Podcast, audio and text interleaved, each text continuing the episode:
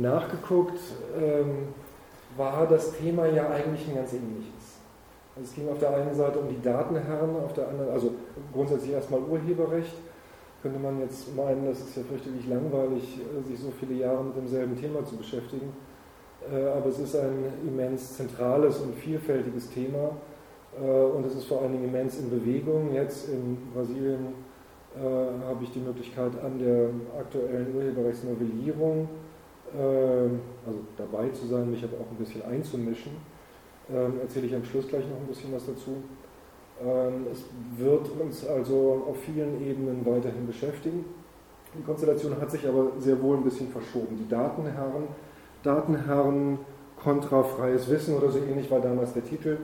Äh, also auf der Gegenseite dann noch äh, freie Software, Creative Commons, die Modelle, die es äh, Urhebern erlauben, ähm, ihre Werke unter anderen Bedingungen, als es in der Industrie üblich ist, zu publizieren, Freiheiten zu gewähren. Ähm, aber ähm, es ging natürlich auch schon um die Freiheiten, die im Urheberrecht selber im genau Interesse dieses Interessenausgleichs, äh, den du angesprochen hast, hier äh, über Schrankenbestimmungen äh, Nutzungsfreiheiten zu gewähren die ähm, Verschiebung, die sich äh, ereignet hat seither, ist zum einen technischer Natur, zum anderen ähm, hat sich die Strategie der Musikindustrie auch in Bezug auf Gesetzgebung verändert. Ähm, DRM, ich greife jetzt schon ein bisschen vor, war äh, damals noch zentrales Thema, äh, digitale Rechtekontrolltechnologie, äh, die Hoffnung der Industrie auf eine ähm, äh, Self-Help. Gute Übersetzung. Äh, also die Industrie macht in Eigeninitiative äh, hier ihre, ihre Lösung für ein vermeintliches Problem, bemüht dafür den Gesetzgeber gar nicht. Dann ist aber sehr schnell deutlich geworden, dass diese Technologie alleine nicht in der Lage ist, die Erwartungen zu erfüllen.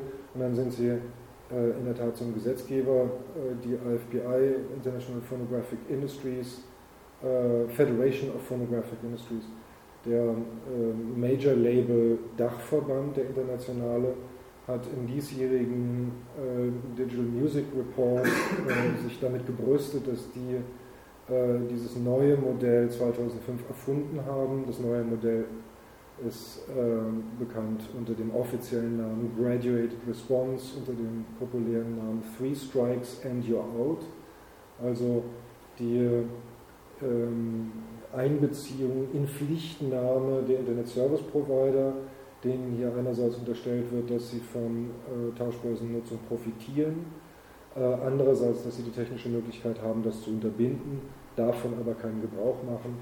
Ähm, und äh, ja, dann also die Vorstellung, dass die ähm, in die Pflicht genommen werden sollen, Leute, die äh, Tauschbörsen genutzt haben, zweimal zu verwarnen, einmal per E-Mail, einmal per Einschreiben und beim dritten Mal dann von der Internetnutzung auszuschließen für bis zu einem Jahr ähm, mit einer nationalen schwarzen Liste. Also es ist nicht so, dass man dann bei einem ISP rausfliegt und zum nächsten geht und sich einen neuen Vertrag holt, äh, möglicherweise bis hinein in die, ähm, in die Internetcafés, äh, wo man dann auch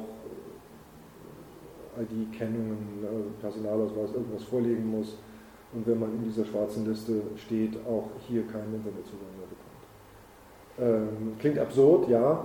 Äh, die ähm, Industrie ist dann ganz offensichtlich zunächst mal in den USA zum Gesetzgeber gegangen und hat dort aber signalisiert bekommen, dass das wohl nichts wird, zu diesem Zeitpunkt zumindest, und hat dann im internationalen Verband die Mitgliedsorganisationen gefragt und in Frankreich hat sich dann jemand gemeldet und gesagt, ich habe hier prima Beziehungen zu Vivendi und zu anderen, ähm, also Vivendi Universal, äh, anderen äh, Bereichen der Kulturindustrie und ähm, wir machen das jetzt einfach mal. Und tatsächlich ist das dann in einem sehr holprigen Gesetzgebungsverfahren beim dritten Anlauf äh, im vergangenen Sommer beschlossen worden vom französischen Parlament unter Sarkozy. und äh, auch seit dem 1.1. diesen Jahres in Kraft, aber äh, noch gibt es, ähm, noch prozessiert man sich darum, also da gibt es nochmal juristische Probleme, es gibt aber ganz offensichtlich auch praktische Probleme, noch ist da also gar nichts passiert. Ähm, ja, Deep Packet Inspection als äh, weitere technologische Lösung, die da im Hintergrund steht, die auch bei der Kinderpornografie-Sperren-Diskussion ähm, eingebracht worden ist. Äh, also die, ähm, eine, eine Technologie, die von Internet Service Providern tatsächlich auch schon eingesetzt wird und es erlaubt, auf dem Backbone in die Inhalte von Datenpaketen reinzugucken. Also normalerweise guckt ein Internet Service Provider nur in die Header-Informationen, wo dann drin steht, kommt von der IP-Adresse, soll an die IP-Adresse weitergeschickt werden. Das ist Information, die auch ausgewertet werden muss. Ähm, aber mit dem Blick in den Inhalt kann man sehen, um welche ähm, Werkarten es sich handelt. Ähm, also ist das jetzt Internettelefonie oder ist es E-Mail oder ist es eine MP3-Datei und ähnliches. und äh, da ist also eine Urheberrechtsdurchsetzung äh, möglich auf Backbone-Ebene und in England ist dazu auch schon ein ähm, Pilotprojekt gestartet. Ähm, das sind die äh, Dinge, mit denen wir heute konfrontiert sind. Auf der Seite der Informations- und Wissensfreiheit, ähm, denke ich, hat sich mittlerweile freie Software normalisiert. Das ist äh, ein, ein durchgesetztes, bewährtes Modell, was auch in vielen Unternehmen natürlich und in äh, der öffentlichen Verwaltung eingesetzt wird ähm, freie Inhalte, also die Lizenzübertragung, die, die, Idee der Übertragung der GNU General Public License, die im freien Softwarebereich entscheidend ist, durch die Creative Commons Lizenzen ähm, hat sich auch erheblich weiterentwickelt ähm, und eine ziemliche Umlaufgeltung erlangt. Die Problematik, die von Richard Stallman, der Free Software Foundation und der GPL äh, noch gar nicht adressiert war, bewusst. Also da sind zwar auch Geschäftsmodelle drum entstanden, aber Lizenz sagt ja ausdrücklich, dass auch kommerzielle Nutzung möglich ist. Ähm, ist hier im Creative Commons Bereich mit einer durchaus umstrittenen äh, Möglichkeit, nur nicht kommerzielle Nutzung zuzulassen, adressiert worden. Ich vermute äh, anfangs gar nicht mal mit der Vorstellung, damit Geschäftsmodelle zu ermuntern, sondern mit äh, der Absicht, hier auf ein, ähm, ein artikuliertes Gefühl, wenn ich meine Werke zur freien Weitergabe zur Verfügung stelle, ähm, zum Remixen auch zur Verfügung stelle, ähm, möchte ich aber nicht, dass ein Dritter mit meinen Werken Geld verdient. Wenn damit Geld verdient wird, dann soll der sich bitte schön an mich wenden und eine kommerzielle Lizenz mit mir aushandeln. Ähm, kann er auch gerne machen, aber dafür möchte ich dann Geld haben oder andere Auflagen machen natürlich. Ähm, und äh, da wird im Creative Commons Bereich ja auch recht viel getan. Also es gibt eine Sammlung von ähm, Pilotprojekten, äh, an denen aufgezeigt wird, wie Geschäftsmodelle äh, auf dieser Grundlage entstehen und, äh, und auch funktionieren. Mindestens eines werde ich ganz am Schluss noch erwähnen. Aber zunächst mal ähm, zu dem, was mich im Zusammenhang mit der Kulturflatrate ähm, auf einer sagen, höheren Abstraktionsebene, aber auch sehr konkret am meisten beschäftigt. Das ist dieses Verhältnis von Privat und Kollektiv. Und das ist im Urheberrecht ein ganz grundlegendes. Ähm, es fängt damit an, dass ähm, Werke natürlich von einem Einzelnen geschaffen werden. Das Urheberrecht hat sich am Modell von äh, Literatur äh, und Musik, also aufgeschriebene Musiknoten, noch nicht Schallplatten, gebildet. und da gibt es eben den einzelnen Autoren ähm, der aber bereits auf den Schultern von Riesen steht, der natürlich aufsetzt auf dem, was allen gehört, was, was kollektiv ist, der Sprache nämlich, ähm, sei es ähm, verbale Sprache oder die Musiksprache oder äh, das Ausdrucksrepertoire der bildenden Kunst. Ähm, da wird man äh, zunächst mal hineinsozialisiert, kopiert das, was schon da ist, um sich äh, dieses Instrumentarium, die Regeln anzueignen ähm, und kann sich sozusagen aus dem Bereich des Kollektiven erst nach und nach individualisieren, etwas schaffen, was über das hinausgeht, was State of the Art ist ähm, und was dann äh, im Urheberrecht mit dem Begriff der Schöpfungshöhe, des individuellen Ausdrucks, ähm, was Voraussetzung ist für einen Schutz, ähm, was, was in diesen Bereich hineingeht. Ja, insofern, also die Sprache gehört allen, das Kollektiv, dann äh, der Korpus, äh, auf dem man steht, die Schultern der Riesen, auf denen man steht, äh, und das eigene Werk schafft. Ähm, und ein ähm, ganz entscheidender Übergang natürlich, Werke werden privat geschaffen, aber natürlich nicht, um sie in der Schublade liegen zu lassen, sondern um sie zu veröffentlichen. In dem Augenblick, wo sie veröffentlicht sind, gehen sie aber ein in den Gesamtbestand der Kultur ihrer Zeit, vielleicht auch über die Zeit hinaus, wenn man Glück hat und etwas geschaffen hat, was auch nachfolgende Generationen noch anspricht. Ähm, aber ähm, dieses ähm, Spannungsfeld, das heißt natürlich auch, wenn etwas veröffentlicht ist, geht es nicht nur ein in das Gespräch, in das Bewusstsein derjenigen, die das gelesen, gespielt haben, äh, wahrgenommen haben, äh, sondern es ist auch als äh, kulturelles Artefakt kopierbar, schlicht und ergreifend. Die Nachdrucker ähm, im 17., und 18. Jahrhundert ähm, haben zum Bewusstsein gebracht, dass eine ökonomische Dienstleistung, die Verleger den Autoren zur Verfügung stellen, indem sie ihre Werke zwischen Buchdecke pressen, nur ähm, nachhaltig ähm, leistbar ist, wenn zumindest über einen bestimmten Zeitraum hinweg ein äh, Privileg vergeben wird und ähm, der Kompromiss, dieses Ausbalancieren der Interessen, was da äh, entstanden ist, ähm, ist das ursprüngliche Urheberrechtsgesetz, der Sozialvertrag zwischen ähm, Autoren, Verwertern und der Gesellschaft als Ganze in diesem Spannungsverhältnis von Privat und Kollektiv. Eine ganz wichtige kollektive Ebene gibt es gleich noch ähm, in der Urheberrechtspraxis, aber noch so zwei ähm, Ideen, ähm, wo die, dieses Verhältnis von dem, was ist mein, dem, was ist unser, ähm, deutlich artikuliert worden sind. Robert Merton in der äh, Ethik der Wissenschaft äh, hat er eine der vier Säulen, äh, die er ursprünglich Kommunismus genannt hat, äh, dann selber ähm, umbenannt hat in Kommunalismus. Also in den 40er Jahren in den USA kann man sich vorstellen, dass Kommunismus natürlich ein extrem provokanter Begriff war.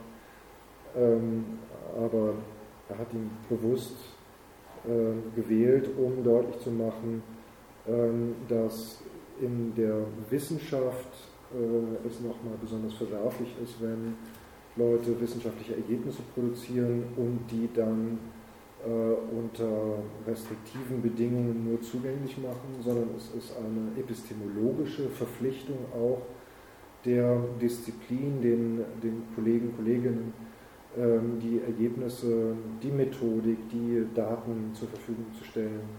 Daten war damals noch nicht so weit, das ist heute aber ein ganz wichtiges Thema in der Wissenschaftsdiskussion, um es äh, den Peers zu ermöglichen, die äh, Versuchsanordnungen, die Experimente zu replizieren und ähm, damit die Ergebnisse zu überprüfen, zu gucken, ob da nicht irgendwelche Laborartefakte der eigentliche Grund für das Ergebnis äh, sind. Und insofern gibt es ähm, ja natürlich ein ähm, gutes, auch vor der Gemeinschaft der Wissenschaftler einklagbare Recht auf Namensnennung, also das symbolische Kapital, mit dem Innovatoren hier belohnt werden, ist wichtiger als das ökonomische Kapital, ähm, was durch ähm, Buchveröffentlichungen im wissenschaftlichen Bereich ohnehin nicht ernsthaft äh, zu erzielen ähm, ist, auch damals nicht wahr. Es waren ja vor allem wissenschaftliche Gesellschaften, die wissenschaftliche Zeitschriften veröffentlicht haben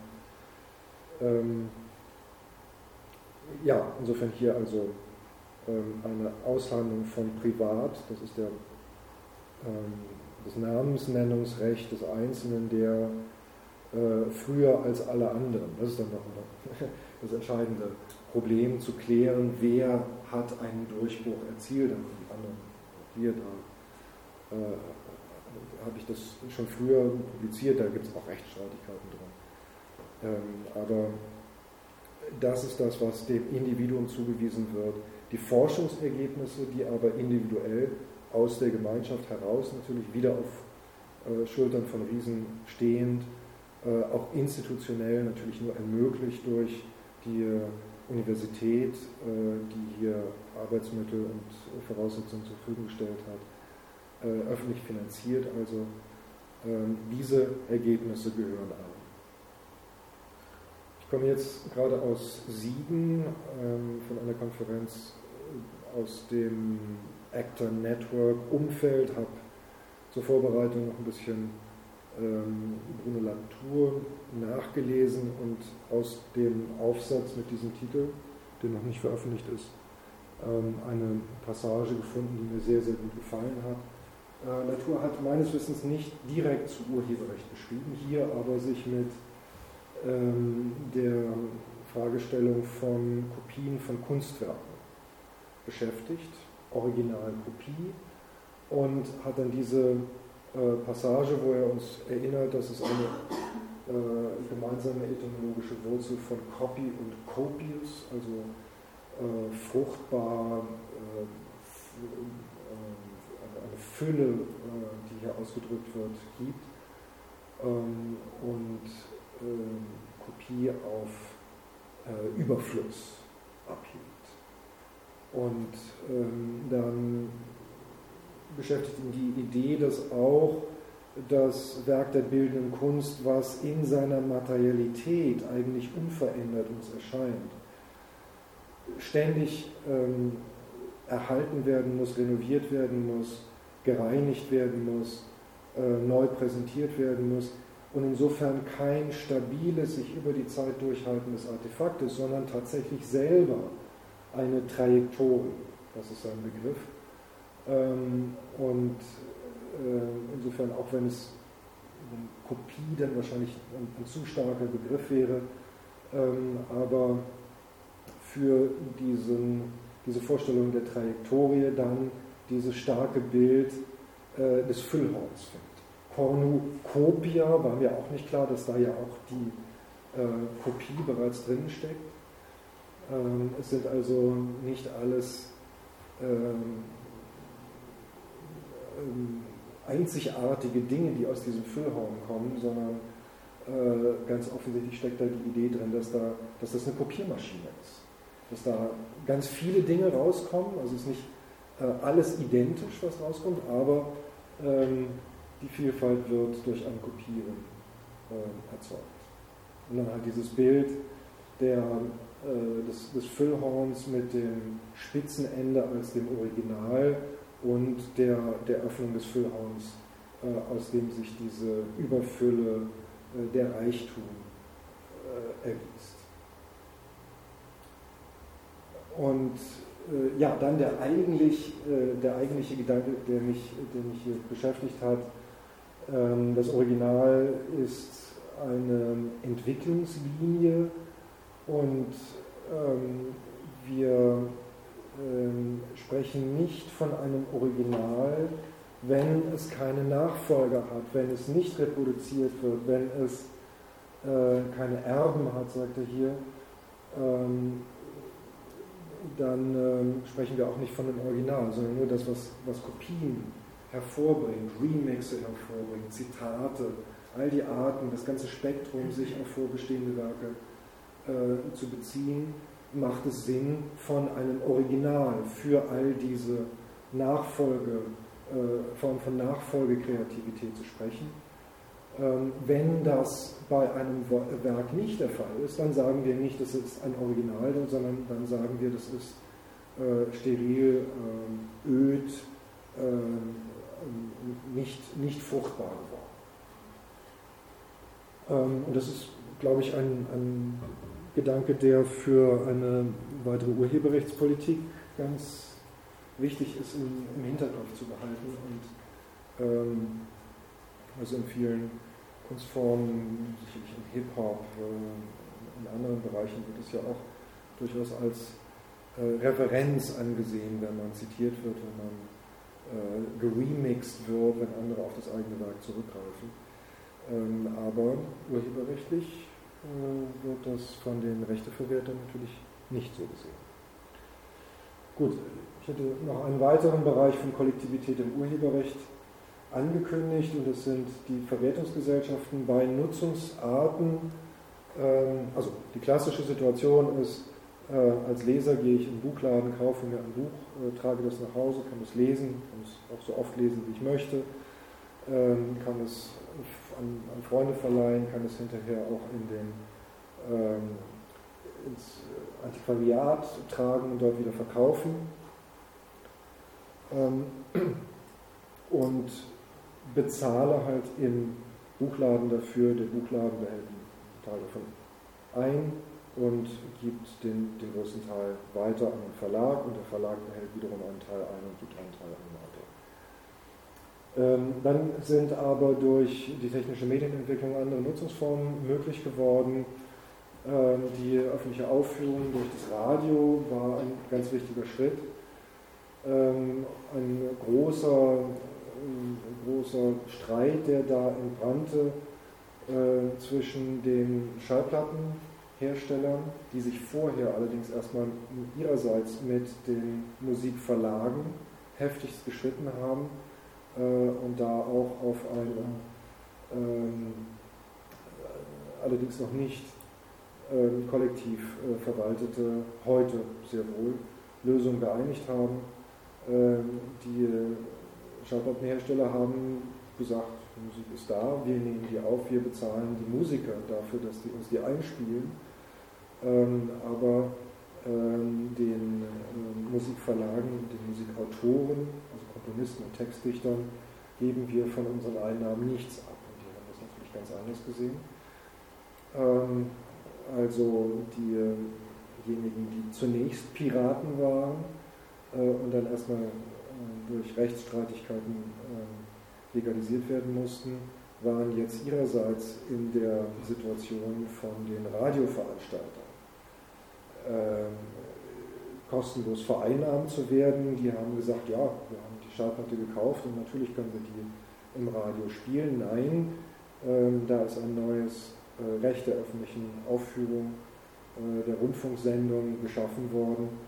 Ähm, und es ist sehr schnell klar geworden, dass es nicht möglich ist, dass ein ähm, Rundfunksender jetzt über den äh, Erwerb der Schallplatte hinaus der Markt unmittelbar, die kaufen die gar nicht, sondern die werden bemustert, die kriegen die eh von den, von den Plattenherstellern zugeschickt, ähm, weil im Radio gespielt zu werden Werbung ist, was dazu führt, dass äh, dann mehr Platten verkauft werden. Ähm, aber natürlich ähm, gab es hier rechtlich äh, durchaus gerechtfertigt die Möglichkeit zu sagen, ihr greift auf Werke zurück, die wir geschaffen haben, ihr müsst dafür bezahlen. Aber was auch klar war, das geht nicht durch individuelle äh, Aushandlungen. Also eine Radiostation hätte jetzt nicht zu einem äh, Universal, um mal einen zu nennen, gehen können und sagen können, wir haben hier 20 Platten von euch im Plattenschrank stehen und die möchten wir im nächsten Monat so oft spielen. Gebt uns doch mal eine Lizenz dafür. Völlig klar, das ist auf der Ebene nicht einzeln aushandelbar. Und äh, da sind dann die Verwertungsgesellschaften dazwischen geschaltet worden. Ja, die Rundfunkanstalten müssen Playlists, ähm, nicht alle, auch nicht immer, aber das ist zumindest grundsätzlich die Idee, ähm, produzieren und die den Verwertungsgesellschaften abliefern, damit auch diejenigen, deren Musik tatsächlich benutzt worden ist, ähm, den, ihren gerechten Anteil an dieser ähm, relativ pauschalen äh, Umverteilung erhalten. Die Verwertungsgesellschaften gab es bereits, die sind Mitte des 19. Jahrhunderts entstanden da gibt es einen Urmythos. Ein Komponist saß in einem Café in Paris und hörte von dem Kaffeehausorchester seine Musik aufgeführt und äh, hat dann, als es ans Bezahlen ging, nämlich ans Bezahlen seines Kaffees, den er in diesem Kaffee äh, zu sich genommen hatte, äh, dem Geschäftsführer gesagt, ja, du bezahlst meine Musik nicht, ich bezahle deinen Kaffee nicht. Das hat äh, zu, einem, zu, einer gerichtlichen Auseinandersetzung geführt, ähm, aus der ebenfalls wieder deutlich geworden ist, das kann nicht einzeln lizenziert werden, sondern ähm, hier müssen Kaffeehausbesitzer, die eine bestimmte äh, Menge an Musik live aufführen lassen, ähm, einen ähm, Vertrag abschließen mit einem Gegenüber, der dann eben erst entstanden ist, nämlich eine Verwertungsgesellschaft, ein Zusammenschluss von Komponisten und Textdichtern, ähm, die gesagt haben, wir machen einen großen Topf auf und bezahlen Leute dafür, die durch die Lande gehen und durch die Cafés und dafür sorgen, dass überall, wo die Musikrechte, die wir in den gemeinsamen Pool eingegeben haben, genutzt werden, äh, hier auch Zahlungen ähm, ja, Mitte des 19. Jahrhunderts entstanden. Dann kamen relativ schnell die Musikverleger dazu und haben gesagt, naja, ihr könnt ja von den Kaffeehausbesitzern nur Geld einsammeln, weil die die Musik spielen, die wir verlegt haben, die Noten, die wir gedruckt haben. Also bitteschön möchten wir von dem Geld, was ihr hier einsammelt, auch einen Anteil haben. Ich denke, historisch verpasste Chance, äh, dass sich ähm, Urheber und, ähm, und dann später auch aufführende äh, Künstler in einer quasi Gewerkschaft um ihre ökonomischen Interessen herum als Urheber organisieren, weil sofort natürlich, wenn die Verleger dazukommen, kriegt es einen anderen Charakter. Ähm, die Organisation äh, der Verwertungsgesellschaft kann sehr wohl äh, Dritten gegenüber ähm, gemeinsame Interessen vertreten. Ähm, bei der Privatkopieschranke, um die es hier auf dieser Folie geht, äh, ist dieses Gegenüber sind die ähm, Hersteller und Importeure von Kopiergeräten und Lehrmedien. Ähm, und da kann man auch von einer Interessenallianz von Urhebern und Verwertern sprechen. In vielen anderen Situationen geht es nicht. Also intern gibt es natürlich Streitereien zwischen diesen beiden Parteien, aber zum Beispiel auch in einem Prozess der Urheberrechtsnovellierung kann die Verwertungsgesellschaft nicht als Interessenvertretung der Urheber auftreten, weil in der internen Meinungsbildung einer solchen Organisation eben auch die äh, Verlage, die Verwerter beteiligt sind und ähm, ja, die eine Seite dann ähm, unter Umständen sagt, ähm, uns sind freie Nutzung, Privatkopien zum Beispiel, Tauschbörsennutzung, ist uns ganz lieb, sagen die Urheber, weil wir haben etwas davon zu gewinnen, komme ich gleich zu.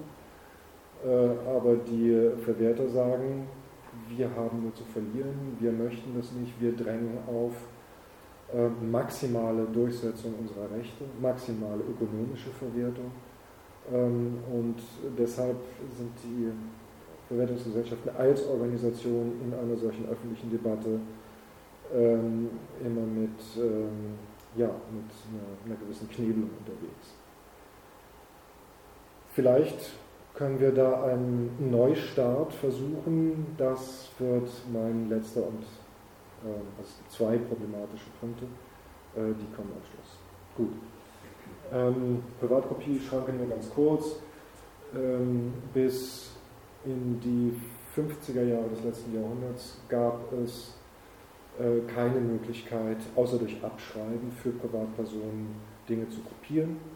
Ähm, Vervielfältigungstechnik war, waren Investitionsgüter, äh, war von vornherein in eine, einen ökonomischen Verwertungsprozess eingebunden. Auch die Nachdrucker waren Drucker und mussten ähm, das komplette Werk erstmal neu setzen. Also von Kopieren äh, kann da eigentlich noch nicht wirklich ernsthaft die Rede sein. Äh, der Arbeitsaufwand ist im Grunde genommen exakt der gleiche wie beim Erstdruck, mit dem Unterschied, dass eben kein Urheber zu bezahlen war. Da hat das, ähm, das Urheberrecht eingegriffen äh, und gesagt, dass das zumindest für ähm, heute, 70 Jahre nach Tod des Autos, äh, so nicht sein kann. 50er Jahre Tonbandgeräte, also noch nicht die Kassetten, sondern die großen Spulengeräte, ähm, werden, kommen in den Bereich von Privathaushalten und zum ersten Mal wird es möglich, äh, voraufgezeichnete Urheberwerke ähm, zu vervielfältigen. Ein großer Streit, die GEMA ähm, hat damals ähm, von den Händlern gefordert, dass sie sich die Personalausweisdaten der Käufer von Thomann-Geräten vorzeigen lassen, die aufschreiben und dann an die GEMA weitergeben mit der Intention, dass die GEMA dann äh, zu Hause anklopft und mal nachguckt, welche Werke denn da kopiert worden sind, um dafür zu kassieren. Das ging bis vor den Bundesgerichtshof 1964, hat er gesagt, der Schutz der Privatsphäre überwiegt. Das geht so also nicht. 1965 ähm, stand ohnehin eine grundlegende Urheberrechtsreform an und in der hat der Gesetzgeber dann gesagt, ähm, Grundsatz vergüten, was, nein, ähm, äh, kontrollieren, was man kontrollieren kann, das, was man nicht kontrollieren kann, muss vergütet werden ähm, und hat die Privatkopieschranke erfunden. Also Schranke bezieht sich natürlich auf die, eine Einschränkung des ähm, Urheberrechtsschutzes im Interesse von ähm, Nutzungsfreiheiten, hier also die Möglichkeit ähm, für private, nicht kommerzielle Zwecke ähm, Kopien vorzunehmen. Also gesagt, das muss man zulassen, aber die Urheber sollen natürlich etwas dafür bekommen und hat die ähm, Pauschalvergütung als Quid pro quo dafür eingeführt, ähm, mit, jedem, mit dem Preis eines Kopiergerätes, DVD-Brenner, Fotokopiergeräte, was auch immer, Kassettenrekorder natürlich, ähm, bezahlen wir einen bestimmten Anteil äh, an Urheberrechtsvergütung, der dann weiter geleitet wird an die Verwertungsgesellschaften und an ihre Mitglieder ausgeschüttet wird. Seit Beginn, das, also nicht viele Leute wussten das bis vor ganz kurzem, aber seit die letzte Reform, der zweite Korb in Kraft ist, seit 01.01.2009, ähm, ist die ähm, Vorschrift in Kraft, dass auf Endkonsumenten Rechnungen ausgewiesen werden muss. Einmal natürlich der Preis des Geräts oder des Lehrmediums, äh, Mehrwertsteuer stand auch vorher schon drauf, aber eben auch separat ausgewiesen, äh, so viel Urheberrechtsvergütung hast du jetzt gerade mit dem Erwerb dieses Geräts bezahlt. Ähm, ich denke, für Transparenz, für das Gefühl, dass wir, wenn wir eine private Kopie vornehmen, jetzt nicht jemanden um, um etwas bringen, irgendjemanden beklauen, sondern dass äh, dass das alles seine Richtigkeit hat, dass wir von einer, äh, von, einer uns zustehenden Freiheit Gebrauch machen, damit aber eben auch den Urhebern etwas zukommen lassen. Ähm, für, für dieses Gefühl ist die Transparenz unerlässlich. Und ich glaube, ich muss mich langsam schon anfangen, mich ein bisschen zu sputen, oder? Ich habe jetzt keine Uhr, vielleicht sollte ich mal noch die Uhr nehmen. Ja, aha. Ähm,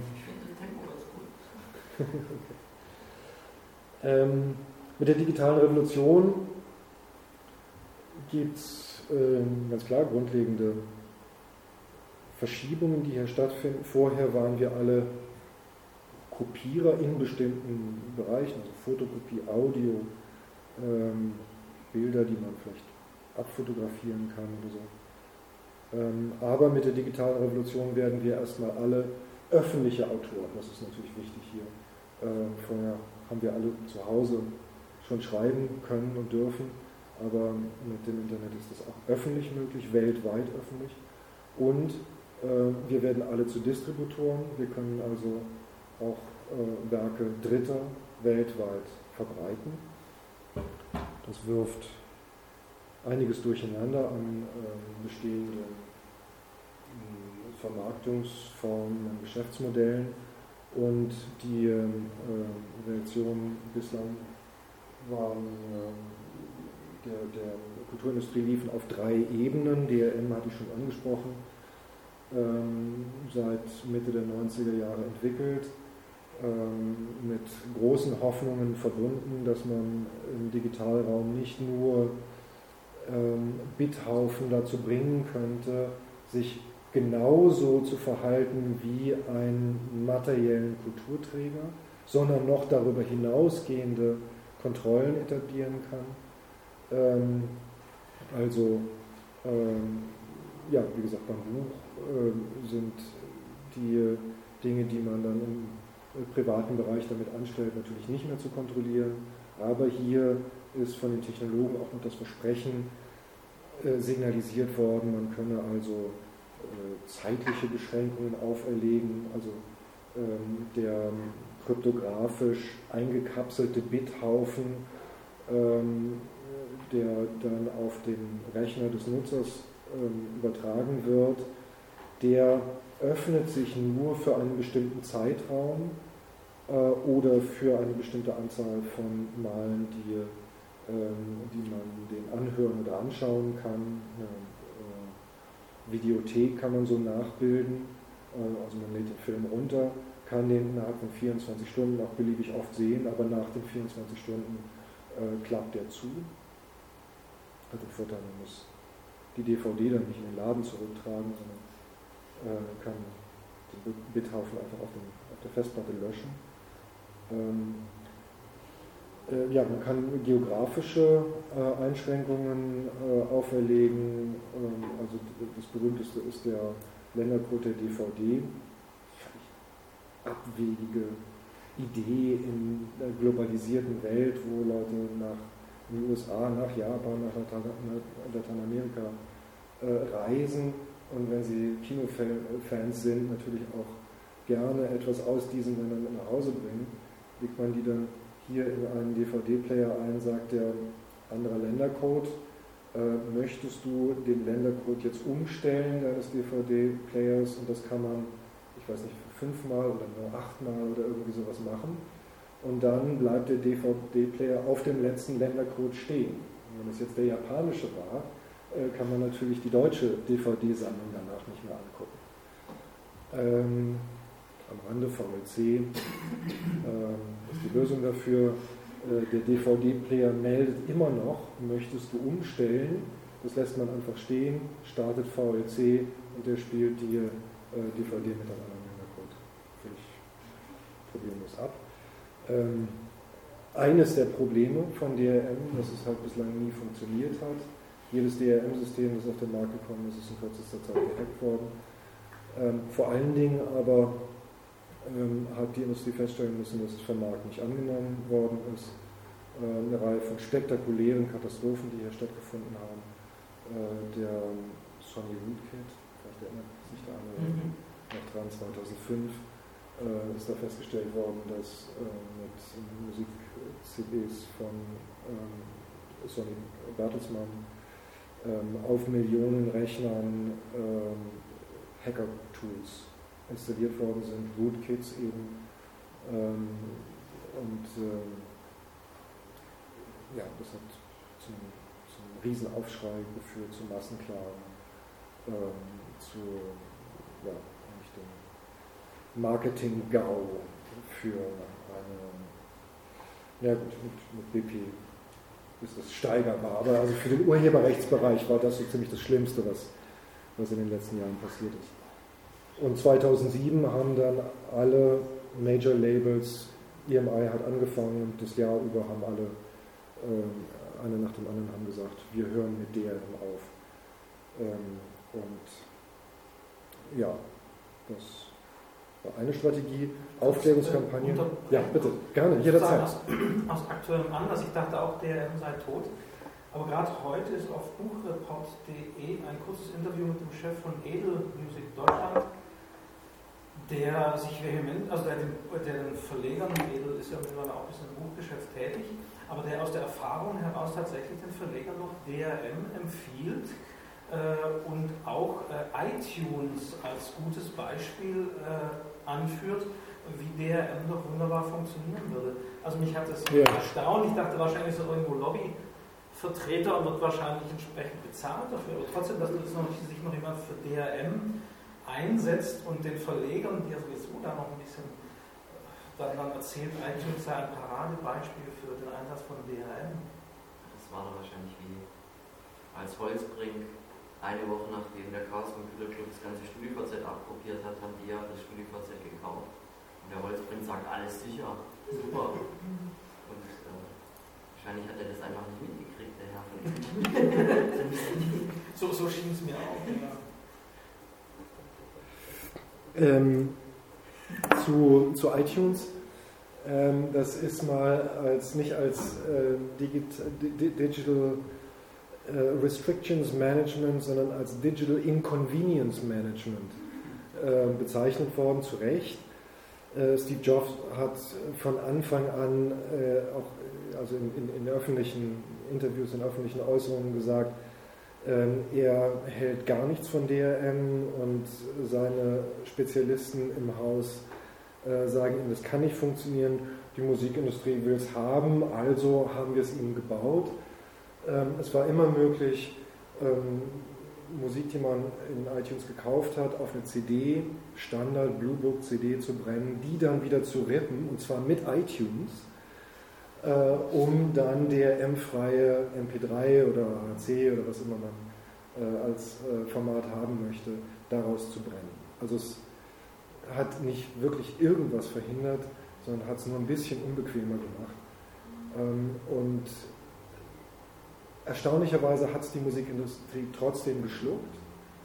Ähm, ich habe gleich noch, mal gerade gucken, ja, nächste, nächste Slide, da ähm, kann ich gleich nochmal drauf zurückkommen. zum Buchmarkt, von Edel, das war eine Empfehlung, aber an den Buchmarkt, nicht an die Musikverleger. Nee, das waren die äh, praktisch die Buch, zum Thema E-Books, Buch. Ja, ja. Empfehlen genau. an die Buchverleger. ja. Also ist auf buchreport.de. Ich denke, jede Branche muss dieselbe Erfahrung durchlaufen. Niemand, niemand kann aus den Fehlern anderer Verleger sagen immer, wir müssen so, aus den Verlegern der Musikindustrie lernen. Ja, dann, dann sollten sie das auch tun. Den alten Soos den nochmal. Genau. Äh, die Softwareindustrie hat damit angefangen, die hat es irgendwann sein lassen. Dann gab es ein Loch von fast zehn Jahren ähm, und dann ab Anfang der 90er Jahre ähm, ist, also es sind Technologen gewesen am Xerox Park, ähm, die da ganz wichtig waren, äh, aber eben auf sehr weit offene Ohren, äh, vor allem in der Musikindustrie, gestoßen sind und, und diesen Markt bedient haben. Obwohl die Technologen wissen, und da gibt es auch genug Äußerungen, selbe Firma, die Firma preist es an und äh, Ingenieure, Computerwissenschaftler aus demselben Unternehmen sagen, keine Chance, völlig klar. Ähm, ja, und jetzt ist, ist die Buchbranche dran. Ich denke, es wird genauso ausgehen. Aufklärungskampagne noch ganz kurz, ich komme gleich wieder darauf zurück. Ähm, Raubkopierer sind Verbrecher, wahrscheinlich alle als, als Kinovorfilm schon mal gesehen haben. Ähm, die Untersuchungen zeigen, dass es ähm, mit Aufklär an Aufklärung überhaupt nicht mangelt. Ähm, also gerade ähm, Leute, die in Tauschbörsen unterwegs sind, vor allen Dingen aber interessanterweise äh, die Hertfordscher Universität äh, hat 2008, 2009 ähm, große, also wissenschaftlich abgesicherte Untersuchungen gemacht zum Musikverhalten von jungen Menschen in England. Und eines der interessantesten Ergebnisse war, ganz viele von den Leuten, die sie gefragt haben, machen selber Musik. Und von denen wiederum ganz viele haben schon Musik ins Netz gestellt. Und von denen äh, unter, und, und, die hatten einen ähm, überdurchschnittlich hohen, korrekten Kenntnisstand vom Urheberrecht. Also äh, Kenntnis über das, was wichtig ist hier, entsteht nicht dadurch, dass man es eingetrichtert bekommt und schon gar nicht dadurch, dass man äh, dann äh, die ähm, äh, jungen Raubgruppierer, die dann in den, in den, Knast geführt werden und äh, dann äh, ja, mit, mit Vergewaltigungsdrohungen hier gespielt wird. Ähm, so geht es garantiert nicht. Aber ähm, das Wissen ist ja da und Leute, die, äh, für die es wichtig ist, die sich in diesem Bereich bewegen, äh, finden es auch, die wissen es auch. Ähm, also das ist, äh, glaube ich, auch nicht besonders relevant. Und dann natürlich die Abmahnungswellen. Ähm, in den USA sind es, ich glaube, 40.000 mittlerweile, die davon schon betroffen sind. Deutschland nicht so viel. Die Staatsanwaltschaften haben da relativ schnell gesagt, das ist nicht unser Auftrag.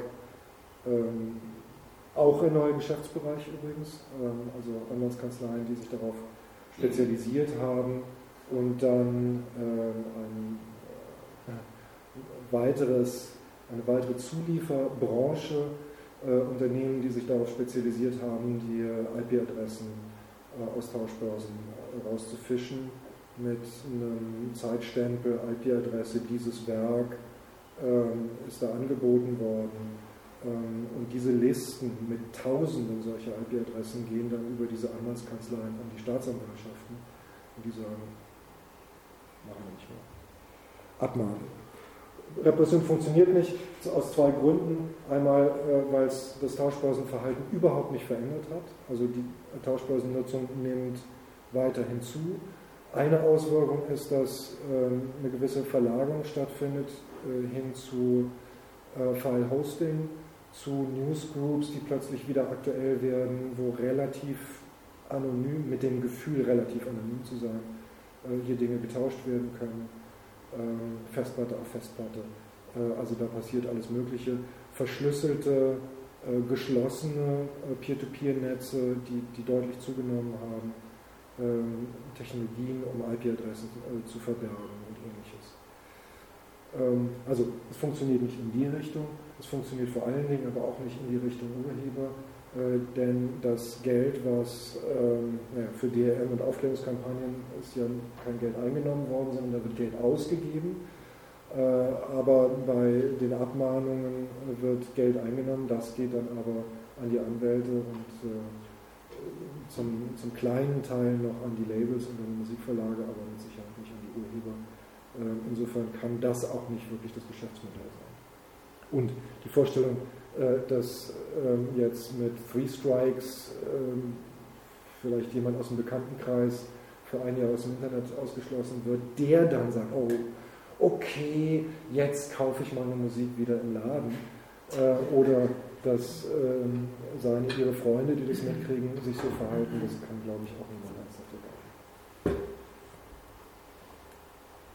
Ist das einigermaßen zu sehen? Mhm. Ähm, das ist eine, ein Chart zusammengestellt von Peter Schmuck, ein Musik, nein, ein Wirtschaftswissenschaftler, aber spezialisiert auf die Musikindustrie äh, in Wien, basierend auf den Zahlen der AFPI ähm, was wir sehen, ist den Formatwechsel von der Vinyl-Schallplatte, die dann 1981 ihren Höhepunkt erreicht hat. Danach geht es deutlich runter. Ähm, parallel zum Höhepunkt hatte bereits, war bereits durchgestartet die Musikkassette. Die erreicht dann, wo sind wir hier, 89 den Höchststand. Ähm, parallel dazu war die CD bereits durchgestartet. Die erreicht ihren Höchststand 2.3, 2.4 hier in 2000. Ähm, und parallel dazu ist keine Alternative in Sicht. Obwohl, also hier müsste man, hätte ich noch sagen müssen, ich habe Folien vorbereitet gehabt, mir ist in Brüssel vor drei Tagen, vier Tagen der Rucksack geklaut worden. Und bin jetzt dabei, so von ihm, aber das mit den Folien hat, hat er nicht möglich hingehauen. Hier muss man sich eine Linie vorstellen, 94 wird das Internet zum Massenmedium, ähm, also World Wide Web, der erste Webbrowser Mosaic taucht auf, 95 hat das Fraunhofer Institut das, den MP3-Standard, Kompressionsstandard für Musik entwickelt hat, einen freien, kostenlosen, nicht freien, äh, nicht patentfreien äh, Decoder, äh, Encoder ins Netz gestellt. Das heißt, ganz viele Leute haben ihre eigene Musik in MP3 inkludiert und ins Netz gestellt. Äh, viele Leute haben das natürlich auch mit der Musik anderer Leute getan. Ähm, aber ähm, wichtig ist, dass Leute, die äh, sich mit Musik beschäftigt haben und auf diesen Formatwechsel gewartet haben, bereits wussten, was für ein wunderbarer Vertriebskanal das Internet ist. Äh, die, die, Formate liegen vor äh, und auch die Bereitschaft war natürlich da, für kommerziell angebotene Musik zu bezahlen. Hat ja auch einige Versuche hier mit der Telekom und so diverse Plattformen gegeben, ähm, gänzlich ohne Erfolg. In der gleichen Zeit ähm, geht es mit den Mobiltelefonen los und Leute haben zum, Beispiel, zum Teil aberwitzige Summen für äh, Sekunden von Klingeltönen ihrer Starmusik bezahlt. Ja? Also man kann nicht sagen, dass die Bereitschaft nicht da gewesen war, aber das Angebot hat gefehlt. Ähm, hier äh, 1999 kommt dann äh, Napster, die erste Tauschbörse, und dann vervielfältigt sich das auch äh, ziemlich schnell. Zuwachsraten irre äh, ihre Größenordnungen. Dann 2004 hat iTunes in den USA, also nicht die Player-Software, sondern der Music Store angefangen.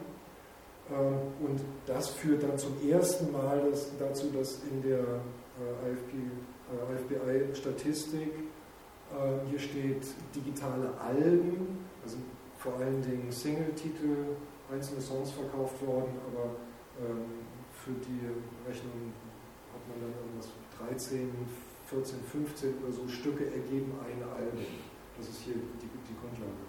Äh, aber da taucht es zum ersten Mal sozusagen äh, auf dem Radar der IFPI auf. Ähm, das ist das DRM noch. Die Musikindustrie hat äh, mit, mit ihr gesamtes Geschäft gewettet darauf, dass ähm, Musikvertrieb im Netz ähm, losgeht, erst wenn alles dicht gemacht ist mit DRM. Und ja, zwischen der Wahl von unbenutzbaren, äh, bevormundenden Musikportalen auf der einen Seite oder dann eben ab 99 ähm, Tauschbörsen oder dann ab 2004, 2005 auch iTunes, ähm, haben sich die Leute halt für Tauschbörsen und dann für iTunes entschieden. Und richtig durchstarten sieht man dann hier, äh, es ab 2007, als die Labels dann aufgehört haben, ähm, auf DRM zu setzen.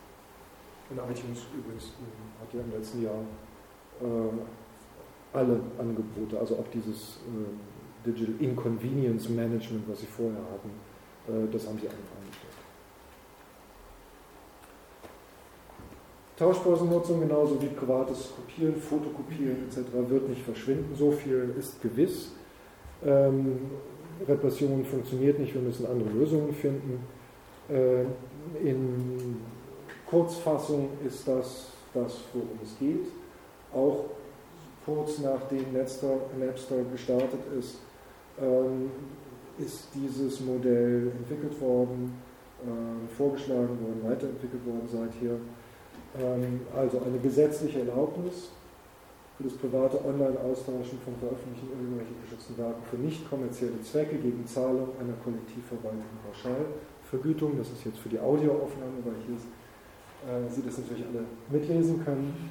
Eine ganze Reihe ähm, Einschränkungen also ich denke, es sollte eine gesetzliche Erlaubnis werden. Es gibt auch Business-to-Business-Modelle, die bereits funktionieren.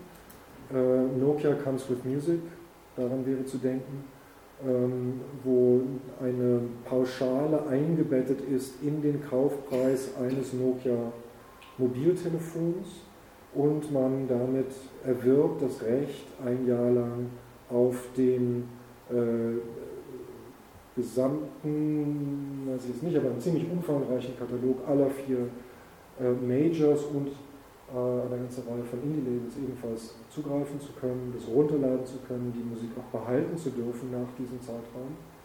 Ähm,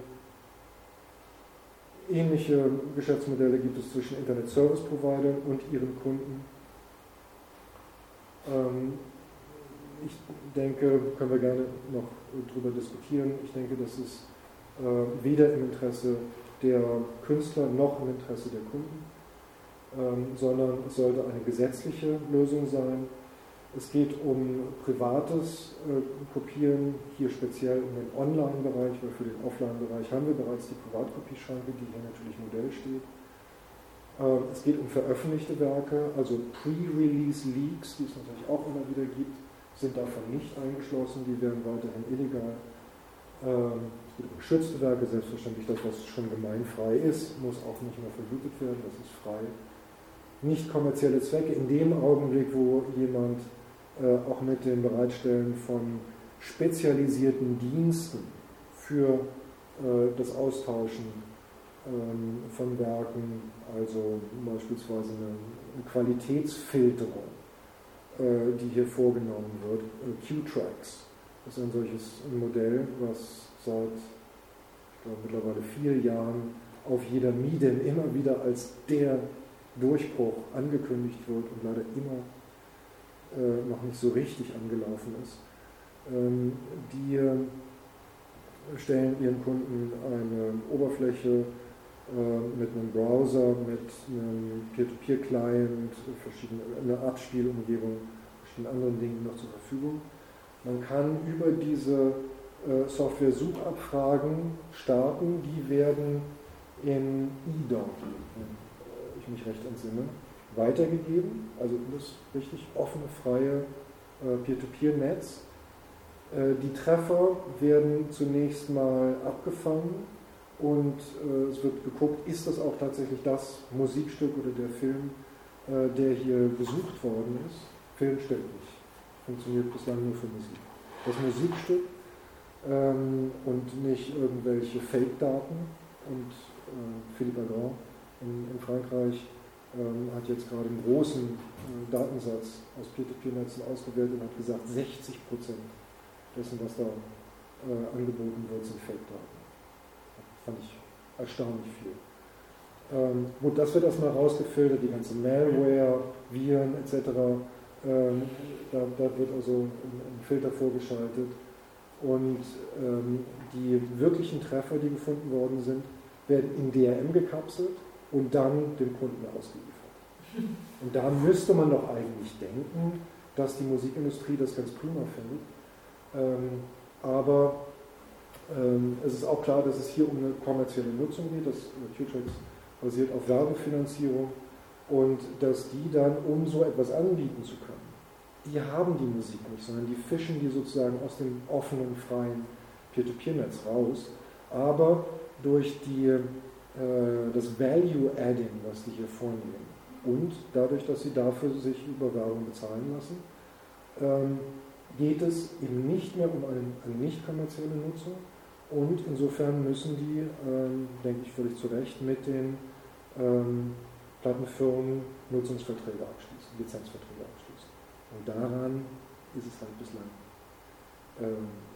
nicht komplett gescheitert. Die haben schon, schon die sind da schon am Laufen, aber äh, ich glaube bislang erst in den USA. Wie macht man sowas urheberrechtstechnisch? Drei Modelle sind ähm, überprüft worden ähm, und ähm, zum Teil auch tatsächlich schon praktiziert worden. Das erste war, man äh, macht das äh, 1996 durch den WIPO Urheberrechtsvertrag neu eingeführte äh, Recht des Making Available, der online verfügbar macht. Urheberrecht ist ja ein ganzes Paket von, von Rechten, ähm, Vervielfältigung ganz zentral, Senderecht hatten wir, ähm, verschiedene andere. Und da hat man gesagt, was im Internet passiert, ein, ein Werk wird auf eine Webseite gestellt und kann von jedem Nutzer von jedem Ort seiner Wahl zum, zum, Zeitpunkt ihrer Wahl abgerufen werden. Das ist weder richtig veröffentlichen, also Vervielfältigung machen und in den Laden stellen, noch ist es äh, Rundfunk, wo alle zum gleichen Zeitpunkt im Sendegebiet das empfangen können nur. Ähm, noch ist es privates Kopieren, weil es ist ja Anbieten. Ähm, in verschiedenen europäischen Ländern, in den Niederlanden, in, äh, in der Schweiz, noch, noch in mehreren anderen, ist das Herunterladen aus dem Internet, einschließlich Tauschbörsen, legal. Also im Urheberrechtsgesetz steht explizit drin, das dürft ihr machen. Aber der Upload, in Anführungszeichen, eben das zum Download zur Verfügung stellen, das ist auch in diesen Ländern verboten und genau das muss diese äh, urheberrechtliche Lösung natürlich schaffen, das ähm, zur Verfügung stellen, legalisieren. Und hier hat man gesagt, in Ungarn, äh, wir machen dieses neu eingeführte Recht, exklusive Recht der Urheber, generell verwertungsgesellschaftspflichtig. Die können das gar nicht individuell wahrnehmen, sondern das ist im Online-Bereich alles sehr komplex und da ist nur vorstellbar, eine kollektive äh, Lösung. In Ungarn ist es in Umsetzung, ähm, also der WIPO, WIPO ist Weltorganisation für geistiges Eigentum, der, eine UNO-Agentur. 96 ist es eingeführt worden, das heißt, alle Mitgliedsländer müssen es umsetzen. In Europa heißt es, erstmal muss es Europa umsetzen mit der Urheberrechtsrichtlinie von 2001. Und die ist dann umgesetzt worden in allen Mitgliedsländern. Äh, Deutschland mit dem ersten Korb ähm, 2003.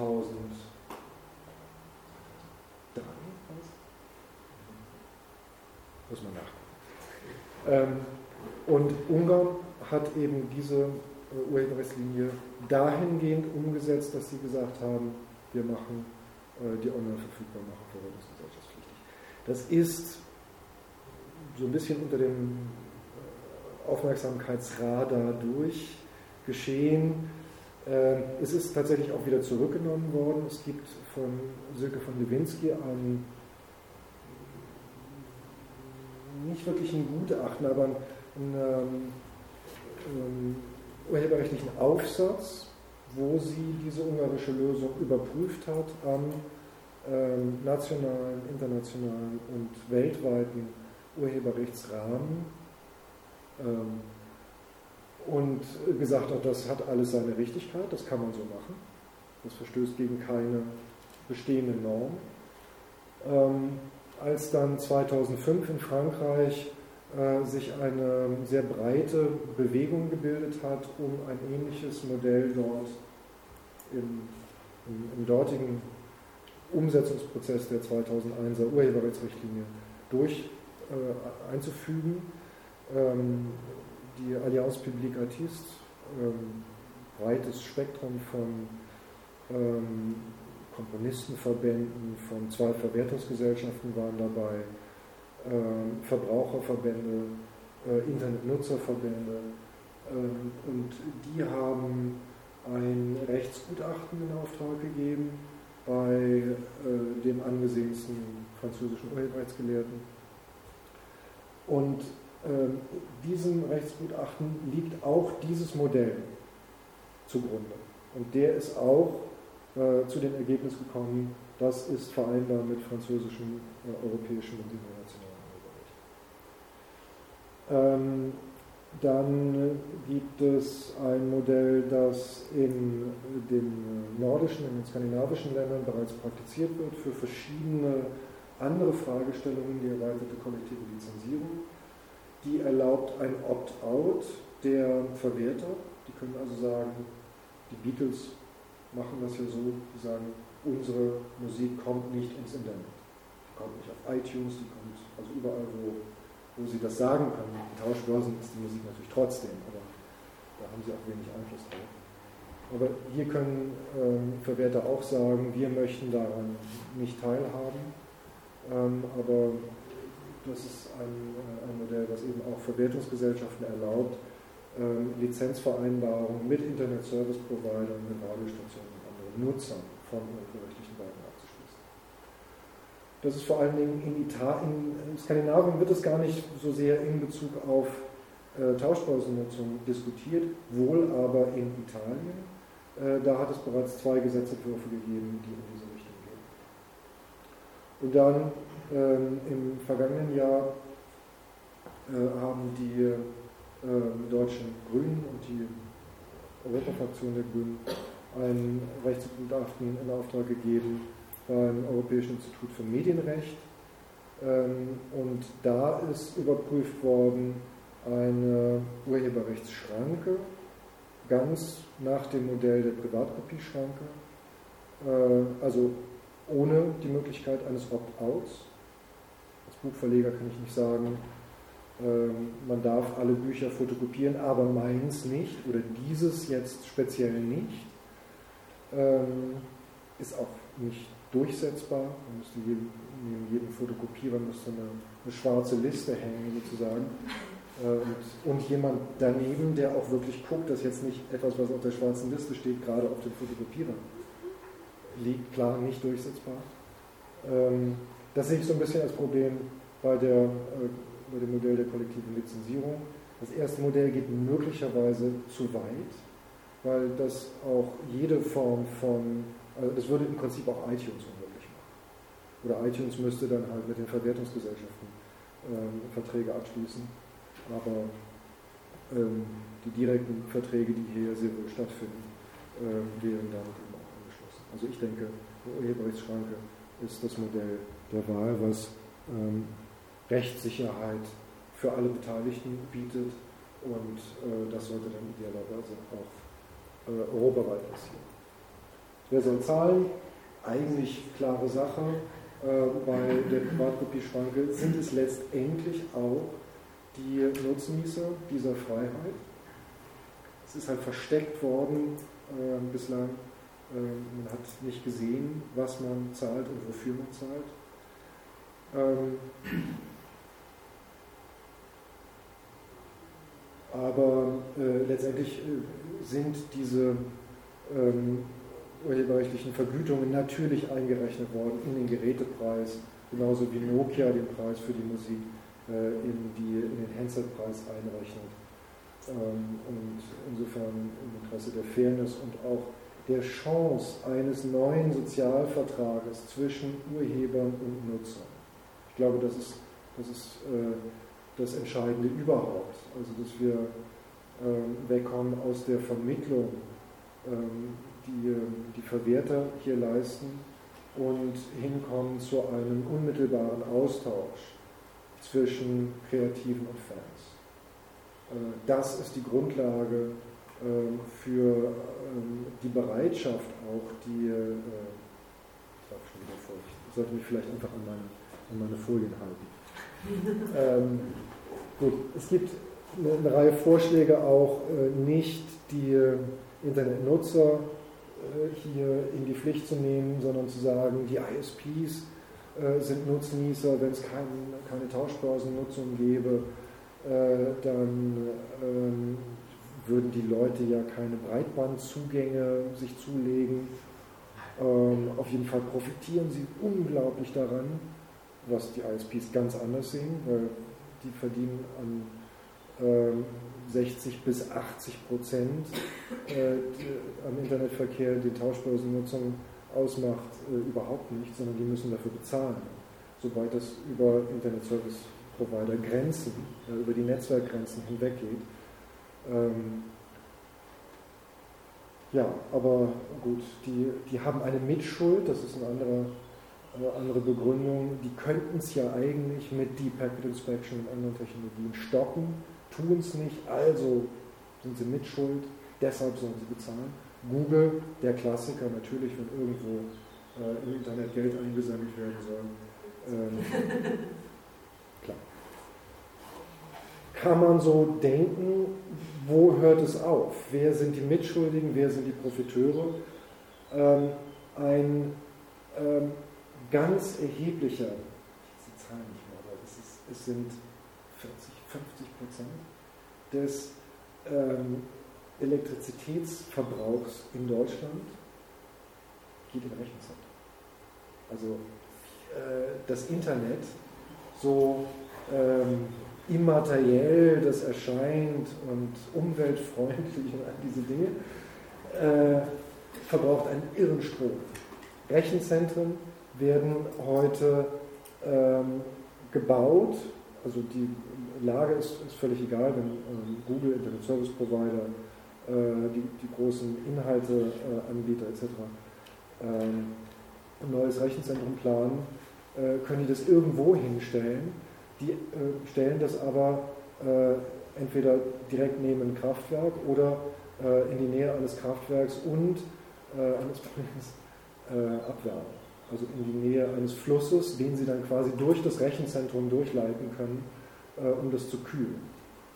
Also, wenn 60 bis 80 Prozent des Internetverkehrs durch Peer-to-Peer -Peer erstellt wird, ich hoffe, ich gebe jetzt dann nicht irgendeine gute Idee, ähm, dann kann man sagen, für die Elektrizitätsunternehmen sind 60 bis 80 Prozent des Verkehrs, den sie in diesem Bereich äh, machen und gezahlt bekommen, erzeugt durch Peer-to-Peer. -Peer.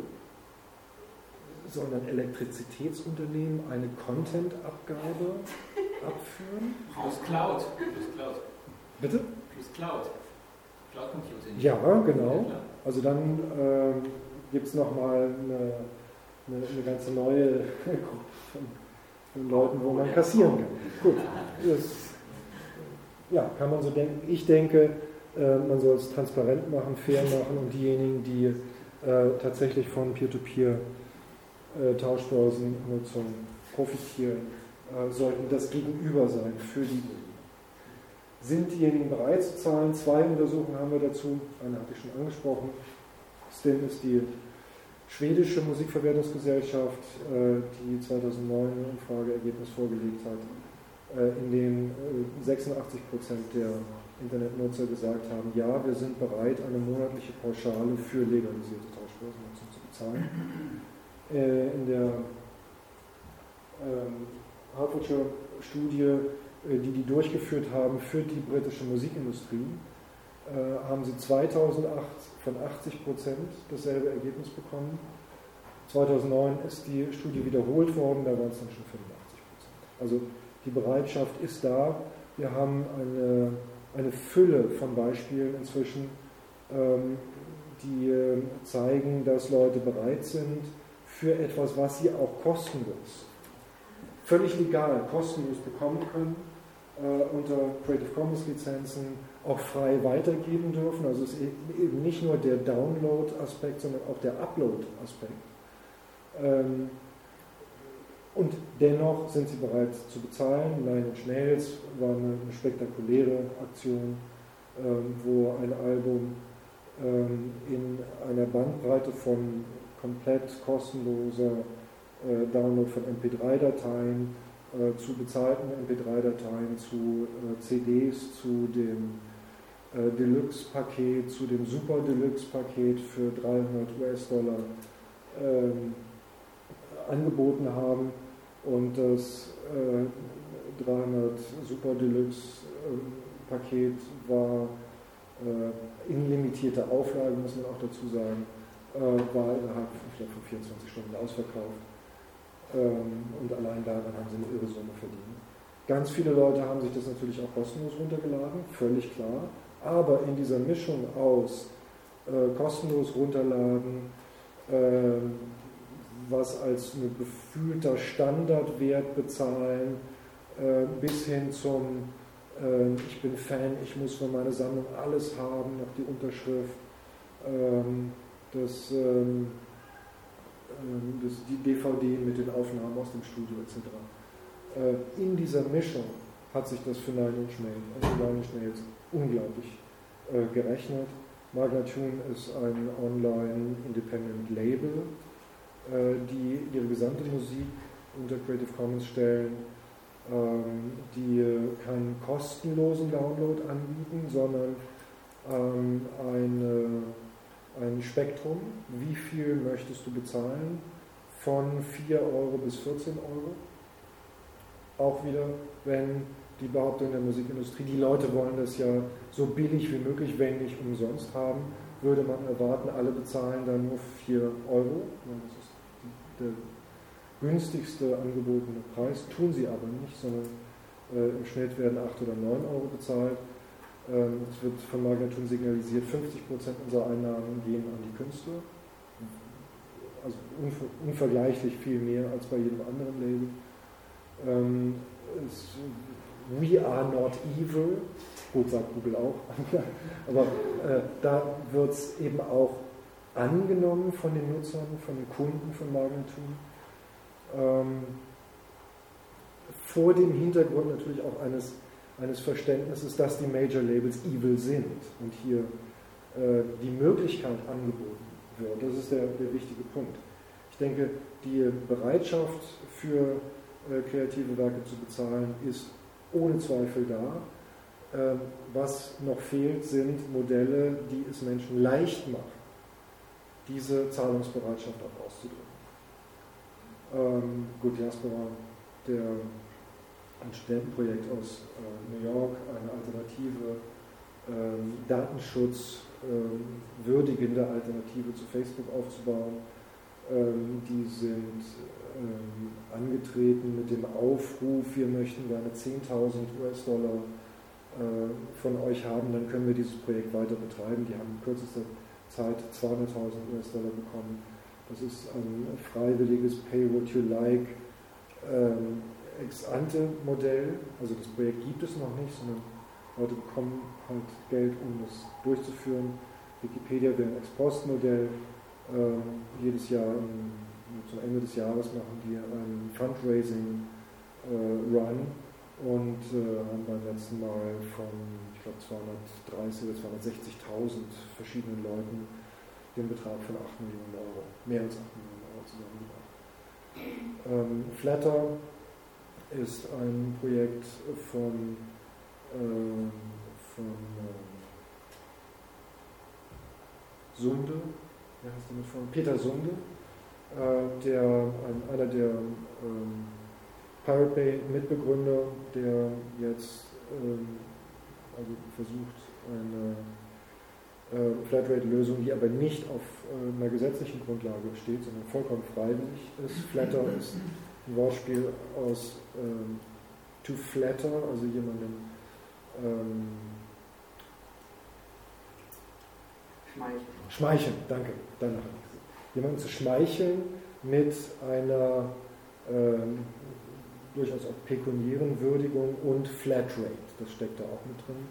Also die Idee ist, man ähm, zahlt dort einen gewissen Betrag, 10 Euro, 20, 50 Euro ein ähm, und kann dann, ist dann einen Monat lang unterwegs im Internet und wenn man irgendwo einen Blog, ein, ähm, ein Musikangebot, was auch immer findet, was äh, den Flatter-Button drauf hat, dann klickt man da drauf. Und das heißt noch nicht, dass ein bestimmter Betrag dann an die überwiesen wird, dem gut geschrieben wird, ähm, sondern das hängt davon ab, wie viele Projekte man geflattert hat. Ähm, also wenn man 10 Euro eingezahlt hat und man hat nur ein Projekt geschmeichelt, einem Projekt geschmeichelt, dann bekommt das die 10 Euro. Äh, wenn man das mit 10 Projekten gemacht hat, wird der Kuchen halt am Schluss in 10 Teile aufgeteilt. So. Ist gerade angelaufen, kann man noch nicht sagen, wie das funktioniert.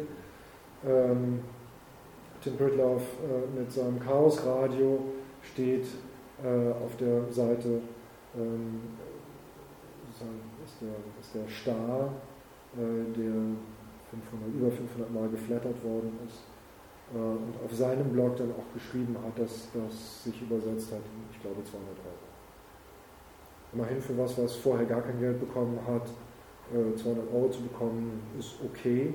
Und es ist natürlich auch ein Beginn, ähm, das muss sich etablieren und äh, wird man sehen. Ist eine Alternative ich denke nicht, dass die gesetzliche Kulturflatrate die einzige Lösung ist, sondern äh, der neue Sozialvertrag zwischen Kreativen. Darum geht es halt immer, diese Verbindung herzustellen, möglichst eng zwischen den wirklich Kreativen und den wirklichen Nutzern, ähm, dass, dass, dass dieser Vertrag viele Formen annehmen wird. Gerechtigkeitsargument, äh, ich nutze das Internet, aber doch nur für E-Mail oder nur zum YouTube gucken oder was auch immer, äh, aber nicht um Tauschbörsen zu nutzen. Ja, es gibt ein, ähm, eine gewisse Ungerechtigkeit, mit der sind wir aber durchaus vertraut.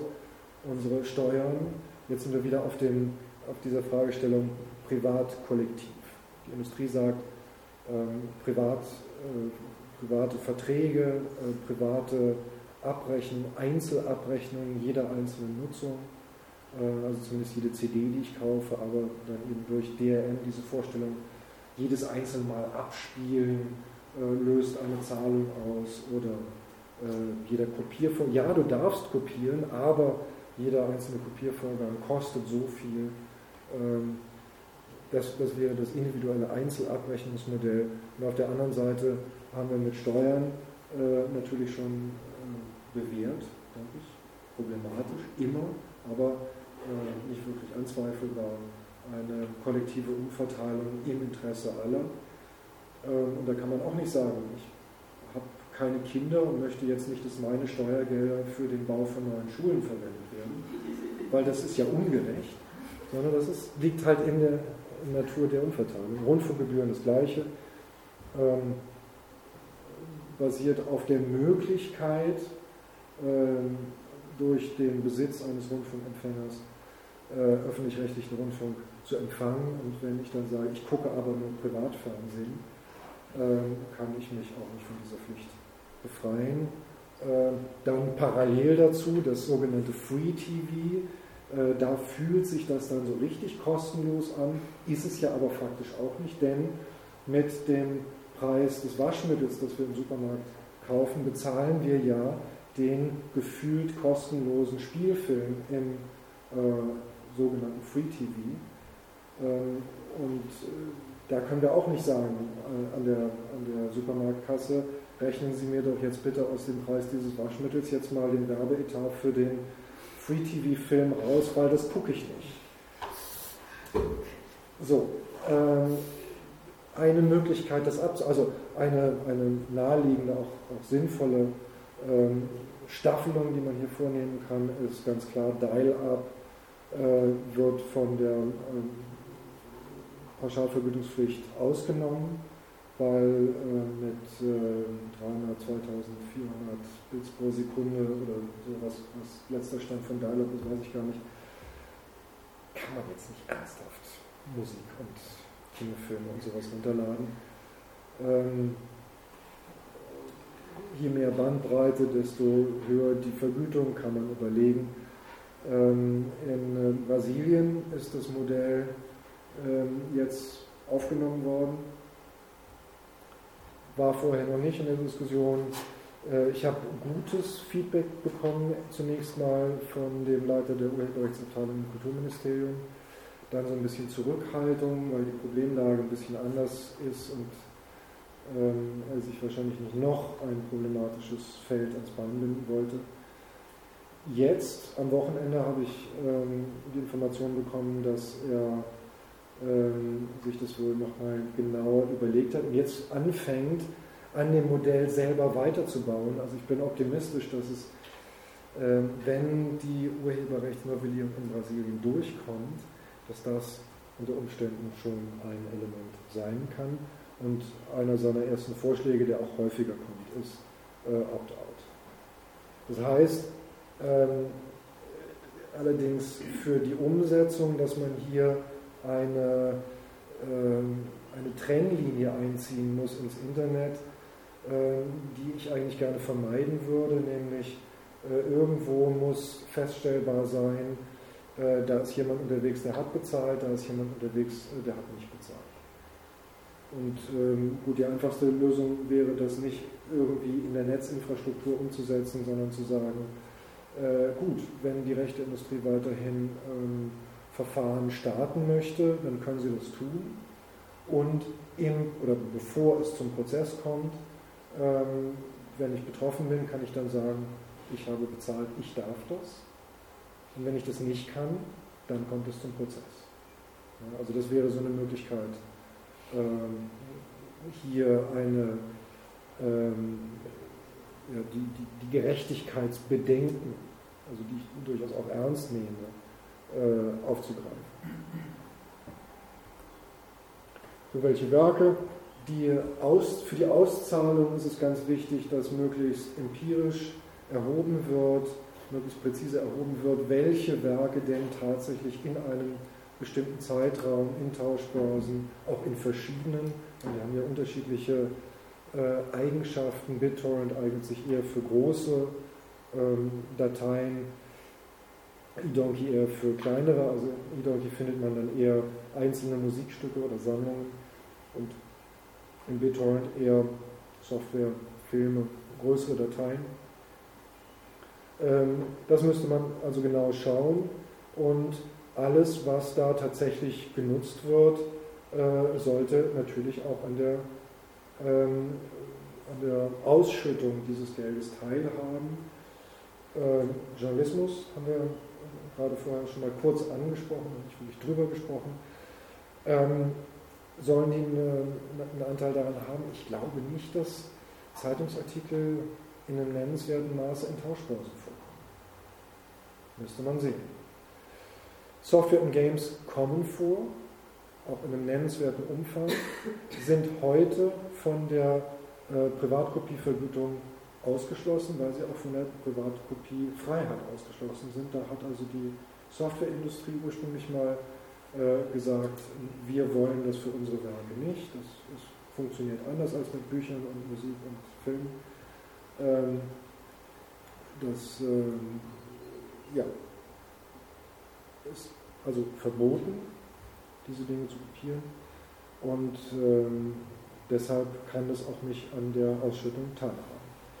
Games hat einen Twitter-Charakter, ist einerseits geschützt als Software, andererseits wird es natürlich einen sehr hohen äh, Anteil an urheberrechtlichen Werken, also Musik, Bilder, ähm, die Interaktion, Storyplay äh, zum Teil, das liegt so auf der Grenze, aber ganz viel ist eben ähm, nach klassischem Nicht-Software-Urheberrecht geschützt, aber unterliegt auch dem Software-Urheberrechtsschutz und äh, ist damit von der Privatkopieschranke ausgeschlossen. Ähm, Vertreter der ähm, Games-Industrie in Deutschland haben aber schon ganz klar gesagt, äh, das muss für in dieser Diskussion neu verhandelt werden. Äh, und wenn es dazu kommt, dann möchten wir auch an der Ausschüttung teilhaben also wir glauben, für uns, unsere Industrie ist da was zu holen, mehr als auf dem Verbot zu beharren, weil das ist natürlich die andere Seite, dass damit auch äh, das Tauschen von Computergames äh, legalisiert wird, in diesem, in diesem eingeschränkten Umfang, den ich vorher genannt habe. Wie wird es gemessen?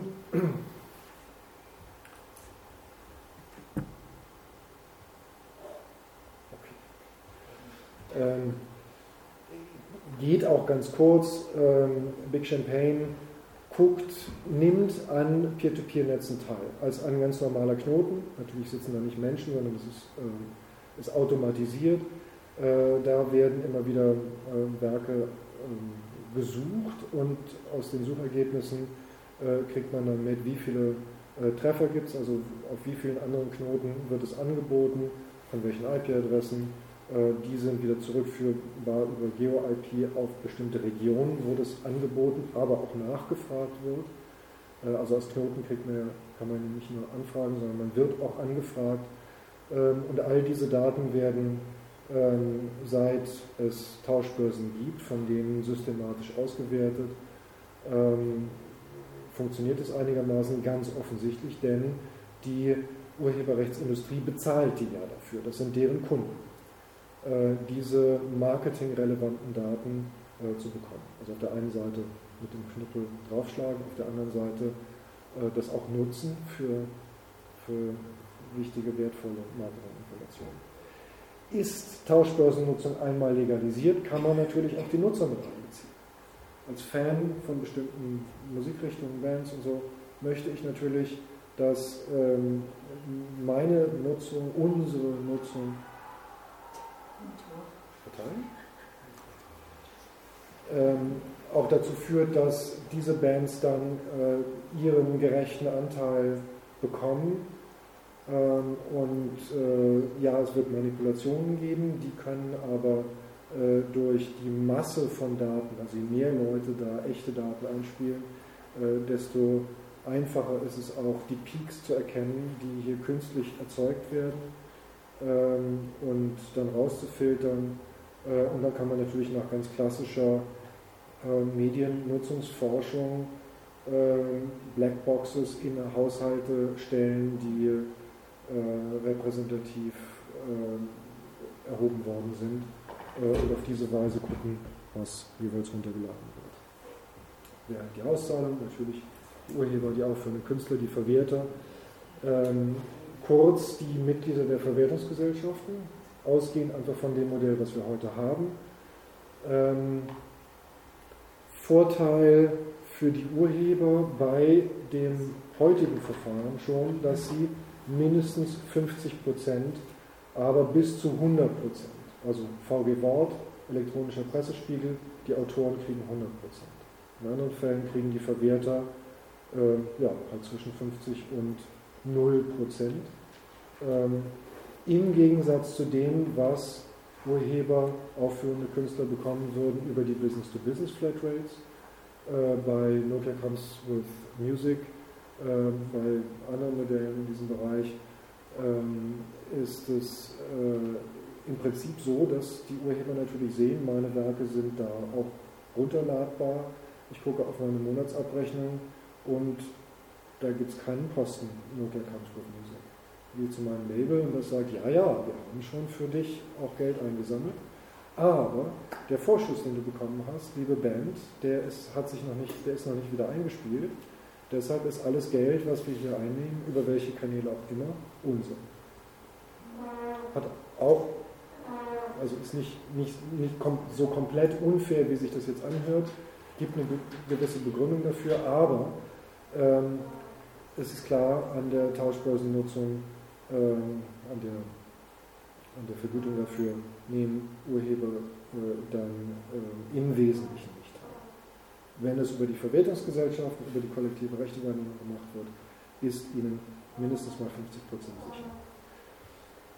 Verwertungsgesellschaften die Kollektive der Urheber plus der Verwerter entscheiden darüber, wer kann Mitglied werden, wer nicht. Was sind die Zugangsbedingungen, was sind die äh, Bedingungen für die unterschiedlichen Formen der Mitgliedschaften, die es auch gibt. Sollen Blogger Mitglied werden können in der VG Wort? Ich denke, das ist eine wichtige Diskussion, die in der VG Wort geführt werden muss, wahrscheinlich auch schon geführt wird ähm, der Zählpixel, weiß nicht, ob das bekannt ist, also äh, die VG Wort ist relativ innovativ, was die digitale Revolution betrifft und ähm, hat also vorgeschlagen, Modell entwickelt, nicht noch vorgeschlagen, ähm, wo für ähm, Werke, die im Online-Bereich veröffentlicht werden, gibt es ja auch ähm, Sachen, die mit ISBN oder ISSN äh, Nummern versehen sind, ähm, hier ein äh, Zählpixel, also ein unsichtbares Bildelement in eine HTML-Datei einzuführen. Ähm, und das enthält einen Link auf die VG Wort. Und wenn äh, diese Datei aufgerufen wird, wird eben auch dieses Bildelement mit aufgerufen. Und das kann die VG Wort sehen und dann sozusagen den Zähler mitlaufen lassen. Ähm, um dann aber nicht zu sagen, dieses Werk ist so oft angeguckt worden, deshalb kriegt es diesen Anteil, sondern da gibt es nur eine Schwelle. Wenn es über eine bestimmte Schwelle äh, kommt, also das letzte Mal, als ich geguckt habe, das ist auch in Bewegung. Aber Zählpixel ist so der, das Stichwort, nach dem man da auch suchen kann. Ähm, ja, insofern ähm, durchaus vorstellbar, äh, aber auch wieder die Frage, wenn wir von der Problematik Tauschbörsennutzung ausgehen, Blogbeiträge in Tauschbörsen hm, eher unwahrscheinlich. Wie viel? Wenn wir uns einig sind, dass gezahlt werden soll für Breitband, ist natürlich die entscheidende Frage, wie viel sollen wir jetzt alle jeden Monat mehr bezahlen. Die erste Rechnung umfangreicher, komplexerer Art hat William Fischer vorgenommen geht aber, ist aber schon einiges zurück. Und auf der Grundlage des Schadens, der hier vermeintlich durch Tauschbörsennutzung äh, erzielt worden ist, letztendlich der äh, Gesamtumsatzrückgang seit Beginn von Tauschbörsen. Den hat er zugrunde gelegt und ist dann auf einen Betrag von 5 US-Dollar pro Internetnutzer pro Monat gekommen. Für Deutschland bei 30 Millionen Breitbandnutzern heute mal 5 Euro. 5 schwirrt so durch die äh, internationale Diskussion, dann aber mit unterschiedlichen Währungen. Das ist dann auch mal, ähm, mal US-Dollar, mal Euro, mal Reais.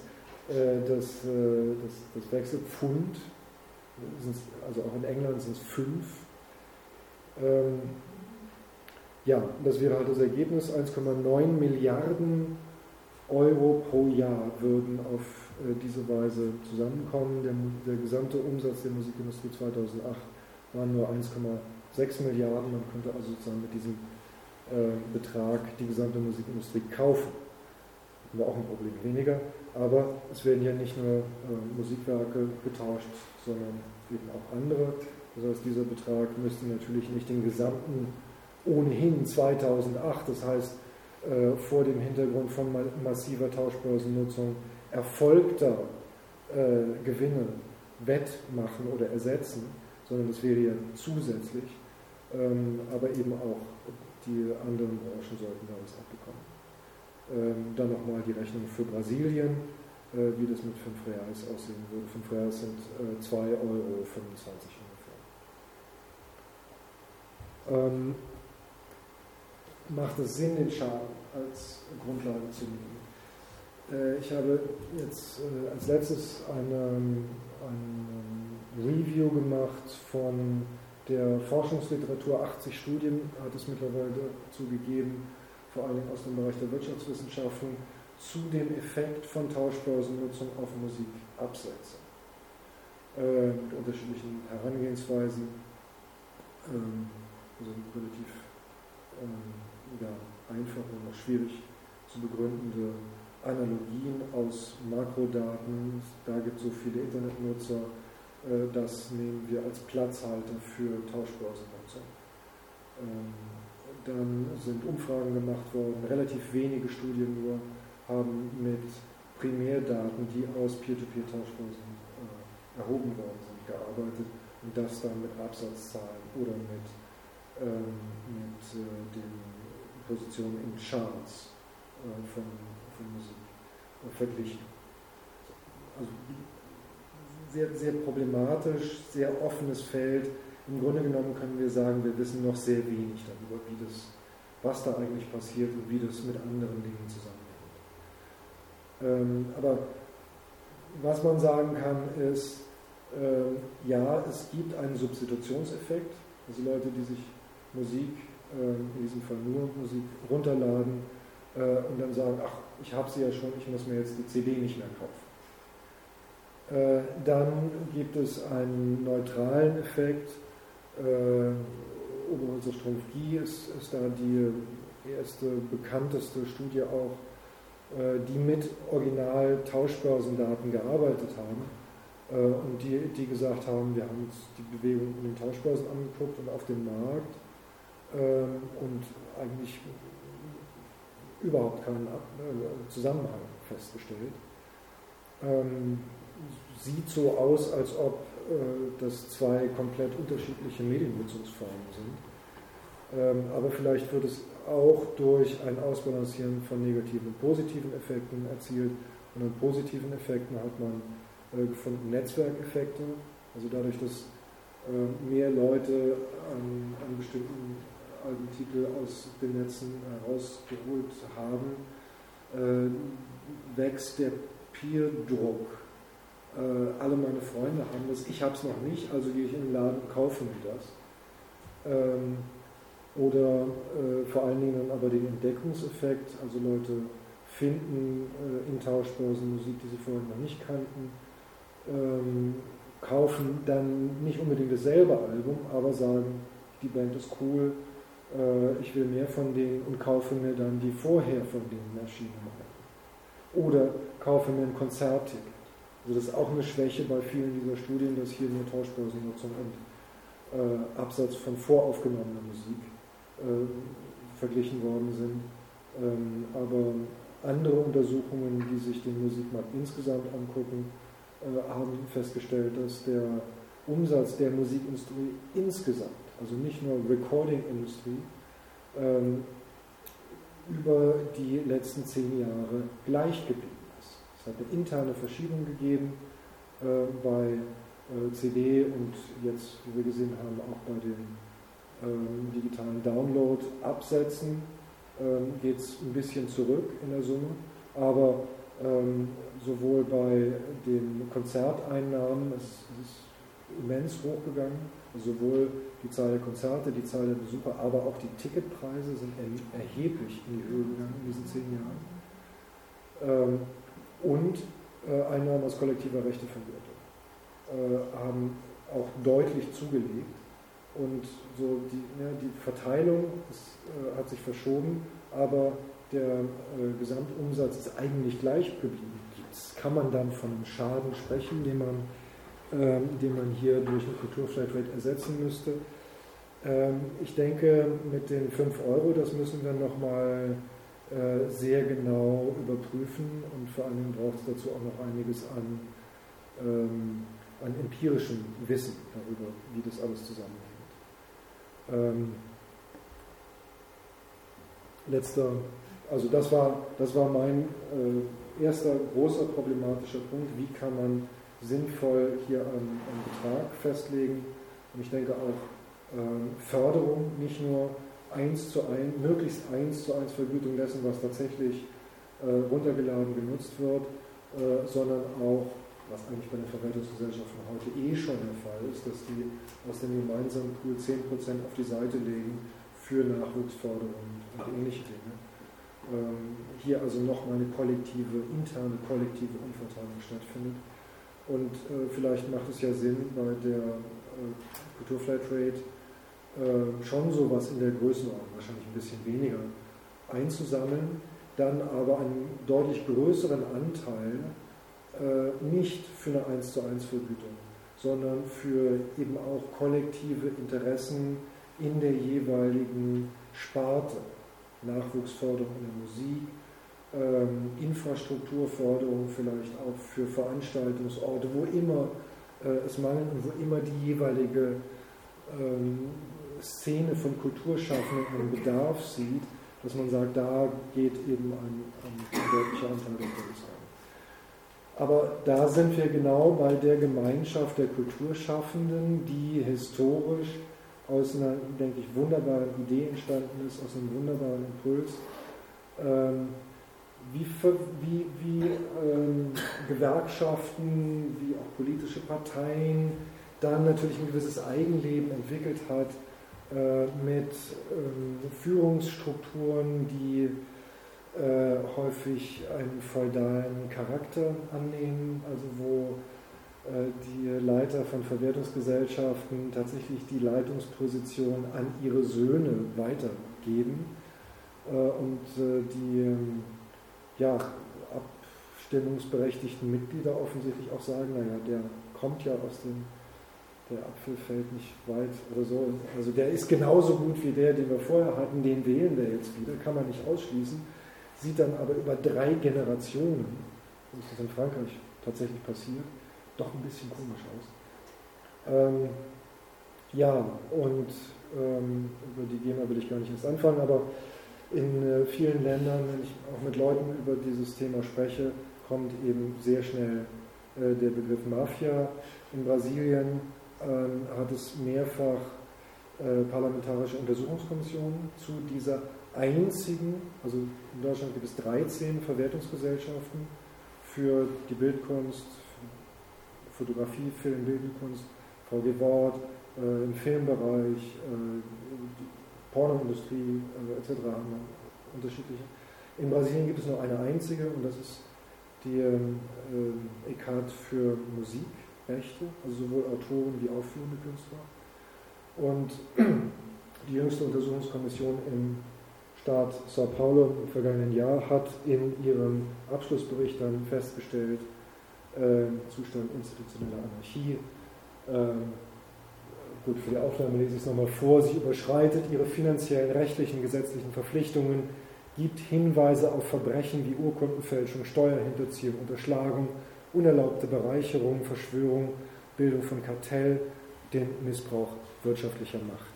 Also eigentlich ähm, hat es mich gewundert, dass danach nicht sofort der Staatsanwalt übernommen hat. Ähm, die sind, ähm, also wir, wir, sind durchaus auch mit denen im Gespräch, jetzt nicht speziell wegen der äh, ECAT, aber wegen der Urheberrechtsreform insgesamt. Wir ist jetzt so eine Koalition von Zivilgesellschafts, zivilgesellschaftlichen Gruppen, aber eben einschließlich unserer Arbeitsgruppe an der Universität Sao Paulo. Ähm, und die äh, Staatsanwaltschaft hat jetzt auch eine Arbeitsgruppe zum Thema Urheberrecht gebildet ähm, und ist da auch sehr neugierig, ähm, mehr über diesen Bereich zu erfahren. Und eigentlich schreit das danach. das ist GEMA-Petition. Im vergangenen Jahr hat eine Musikveranstalterin gesagt, da, das geht jetzt wirklich zu weit, wir müssen wir müssen ähm, da parlamentarisch was machen.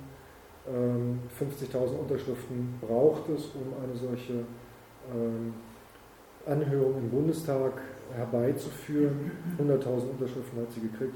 Eigentlich eine irre Vorstellung für ein, ein totales Expertenthema, äh, dass hier eine solche öffentliche Aufmerksamkeit äh, in so kurzer Zeit dafür gewonnen werden konnte. Äh, also da gibt es die Wahrnehmung bei ganz, ganz vielen Menschen, dass hier etwas im Argen liegt. Jetzt vor drei Wochen hat die Anhörung stattgefunden auf parlamentsfernsehen.de, auch noch nachzusehen. Ähm, ganz spannende Geschichte. Wenn das interessiert, kann ich sehr empfehlen. Ganz kurz die Ergebnisse. Ist nochmal bestätigt worden, was eigentlich auch schon bekannt war, dass hier mit der internen Demokratie äh, mit der Verteilungsgerechtigkeit, ähm, aber vor allen Dingen auch mit der Aufsicht durch das Patent- und Markenamt ähm, als gesetzliches Monopol unterliegen Ver Ver Verwertungsgesellschaften natürlich einer besonderen öffentlichen Aufsichtspflicht, ganz klar. Ähm, da sind, ist die entsprechende Abteilung aber so dermaßen äh, personell unterbesetzt, dass, dass in vielen Fällen hier von einer wirklichen Aufsicht keine Rede sein kann. All diese Punkte sind da nochmal sehr deutlich herausgearbeitet worden und die äh, anwesenden Parlamentarier haben äh, ja, das als Lektion genommen, fleißig mitgeschrieben ähm, und wir werden sehen, was da rauskommt, aber ähm, die äh, Verwertungsgesellschaften, auch die GEMA, äh, ist von verschiedenen Seiten unter Druck, nicht zuletzt von Seiten ihrer eigenen Mitglieder. Ähm, und ähm, ja, ich denke, das sind die drei wesentlichen Elemente, auch die es braucht. Eine echte interne Demokratie, dass die Leute, deren Werke hier äh, genutzt werden, auch darüber gemeinsam äh, in einem demokratischen Prozess entscheiden können, wie das Geld, äh, was sie dann bekommen, äh, verteilt wird. Das muss transparent geschehen, das muss nachvollziehbar äh, geschehen, es muss eine Verteilungsgerechtigkeit äh, erstellt werden, die durchaus eben auch beinhalten kann, dass man eine regressive Auszahlung beschließt. Also dass nicht die Superstars, die ohnehin schon am meisten Geld kriegen, auch noch äh, einen prozentualen Anteil, die werden tatsächlich, es gibt einen, einen wichtiger Effekt, das muss ich noch sagen, von Tauschbörsen ist, dass äh, tatsächlich die kulturelle Vielfalt gefördert wird. Aber man muss auch klar sagen, äh, das, was viel äh, gekauft wird, im Radio gespielt wird, äh, beworben wird, das wird natürlich auch in Tauschbörsen viel runtergeladen. Ähm, und deshalb würde Madonna eben einen, einen, relativ großen Anteil des Kuchens auch bekommen. Da könnte man in der Tat sagen, ähm, dass größer der Anteil, desto kleiner der relative Prozentsatz der, an, der, an der Auszahlung. Also dass man hier äh, eine Regression in die Auszahlung einbaut, äh, dass man sagt, eben nicht nur 10%, sondern 40%, äh, 50% des gemeinsamen Geldes geht nicht an individuelle ähm, Urheber, sondern wir verwenden das für die Förderung bestimmter Dinge. All das ähm, soll aber meines Erachtens auch nicht der Gesetzgeber oder irgendjemand sonst sagen, sondern das soll genau diese Gemeinschaft von äh, Urhebern, die in den Verwertungsgesellschaften zusammengeschlossen ist, äh, gemeinsam entscheiden. Und in jedem Fall braucht es eine kräftige, starke ähm, Aufsicht, die auch die Mittel hat, wenn äh, festgestellt wird, hier liegt etwas im Argen, natürlich auch äh, Maßnahmen zu ergreifen, die wirkungsvoll sind. Ähm, wie gesagt, der Druck ist da. Das äh, brasilianische Kulturministerium ähm, hat die Aufsicht über die Verwertungsgesellschaften in Brasilien, gibt es da gar nichts. Nochmal, also auch von der Konstruktion her. Hier gibt es zumindest das Anliegen, es funktioniert nicht besonders gut, aber äh, der, der Anspruch ist da, äh, dass ein solches ähm, gesetzlich etabliertes, aber privat organisiertes Monopol äh, natürlich äh, einer, einer, Aufsicht unterliegen muss. Ähm, das gibt es als, als Anspruch in Brasilien äh, noch nicht mal. Äh, und da ähm, ist äh, eine, ja, eine neue Aufsichtsbehörde vorgesehen im aktuellen Gesetzentwurf in Brasilien. Ähm, und ähm, deshalb hoffe ich, dass der Gesetzentwurf tatsächlich so auch beschlossen werden wird. Ähm, wenn die Kulturflat jetzt noch nicht dabei wäre, ich es natürlich bedauerlich, aber ich sehe, dass da ähm, sozusagen Voraussetzungen erstmal geschaffen werden muss, müssen. Und eine ganz wichtige ist, dass an den Verwertungsgesellschaften was passiert. Ähm,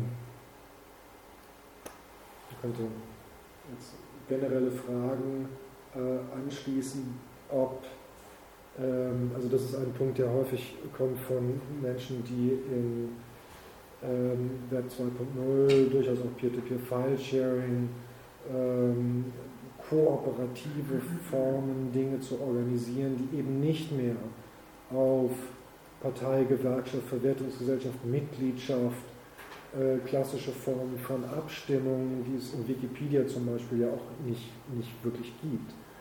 Äh, da gibt es dann andere Dinge, wie gemeinsam Beschlüsse ähm, gefasst werden und die sagen, Mensch, das ist doch unglaublich 20. Jahrhundert.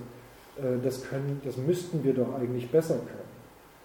Ähm, und äh, das ist eine Frage, die ich unglaublich spannend finde, auch ein paar Ideen dazu habe, äh, aber ich sie jetzt von meinem Vortrag befreien möchte und gerne zur Diskussion einladen möchte. Natürlich auch zu allen anderen Punkten, die ich genannt habe.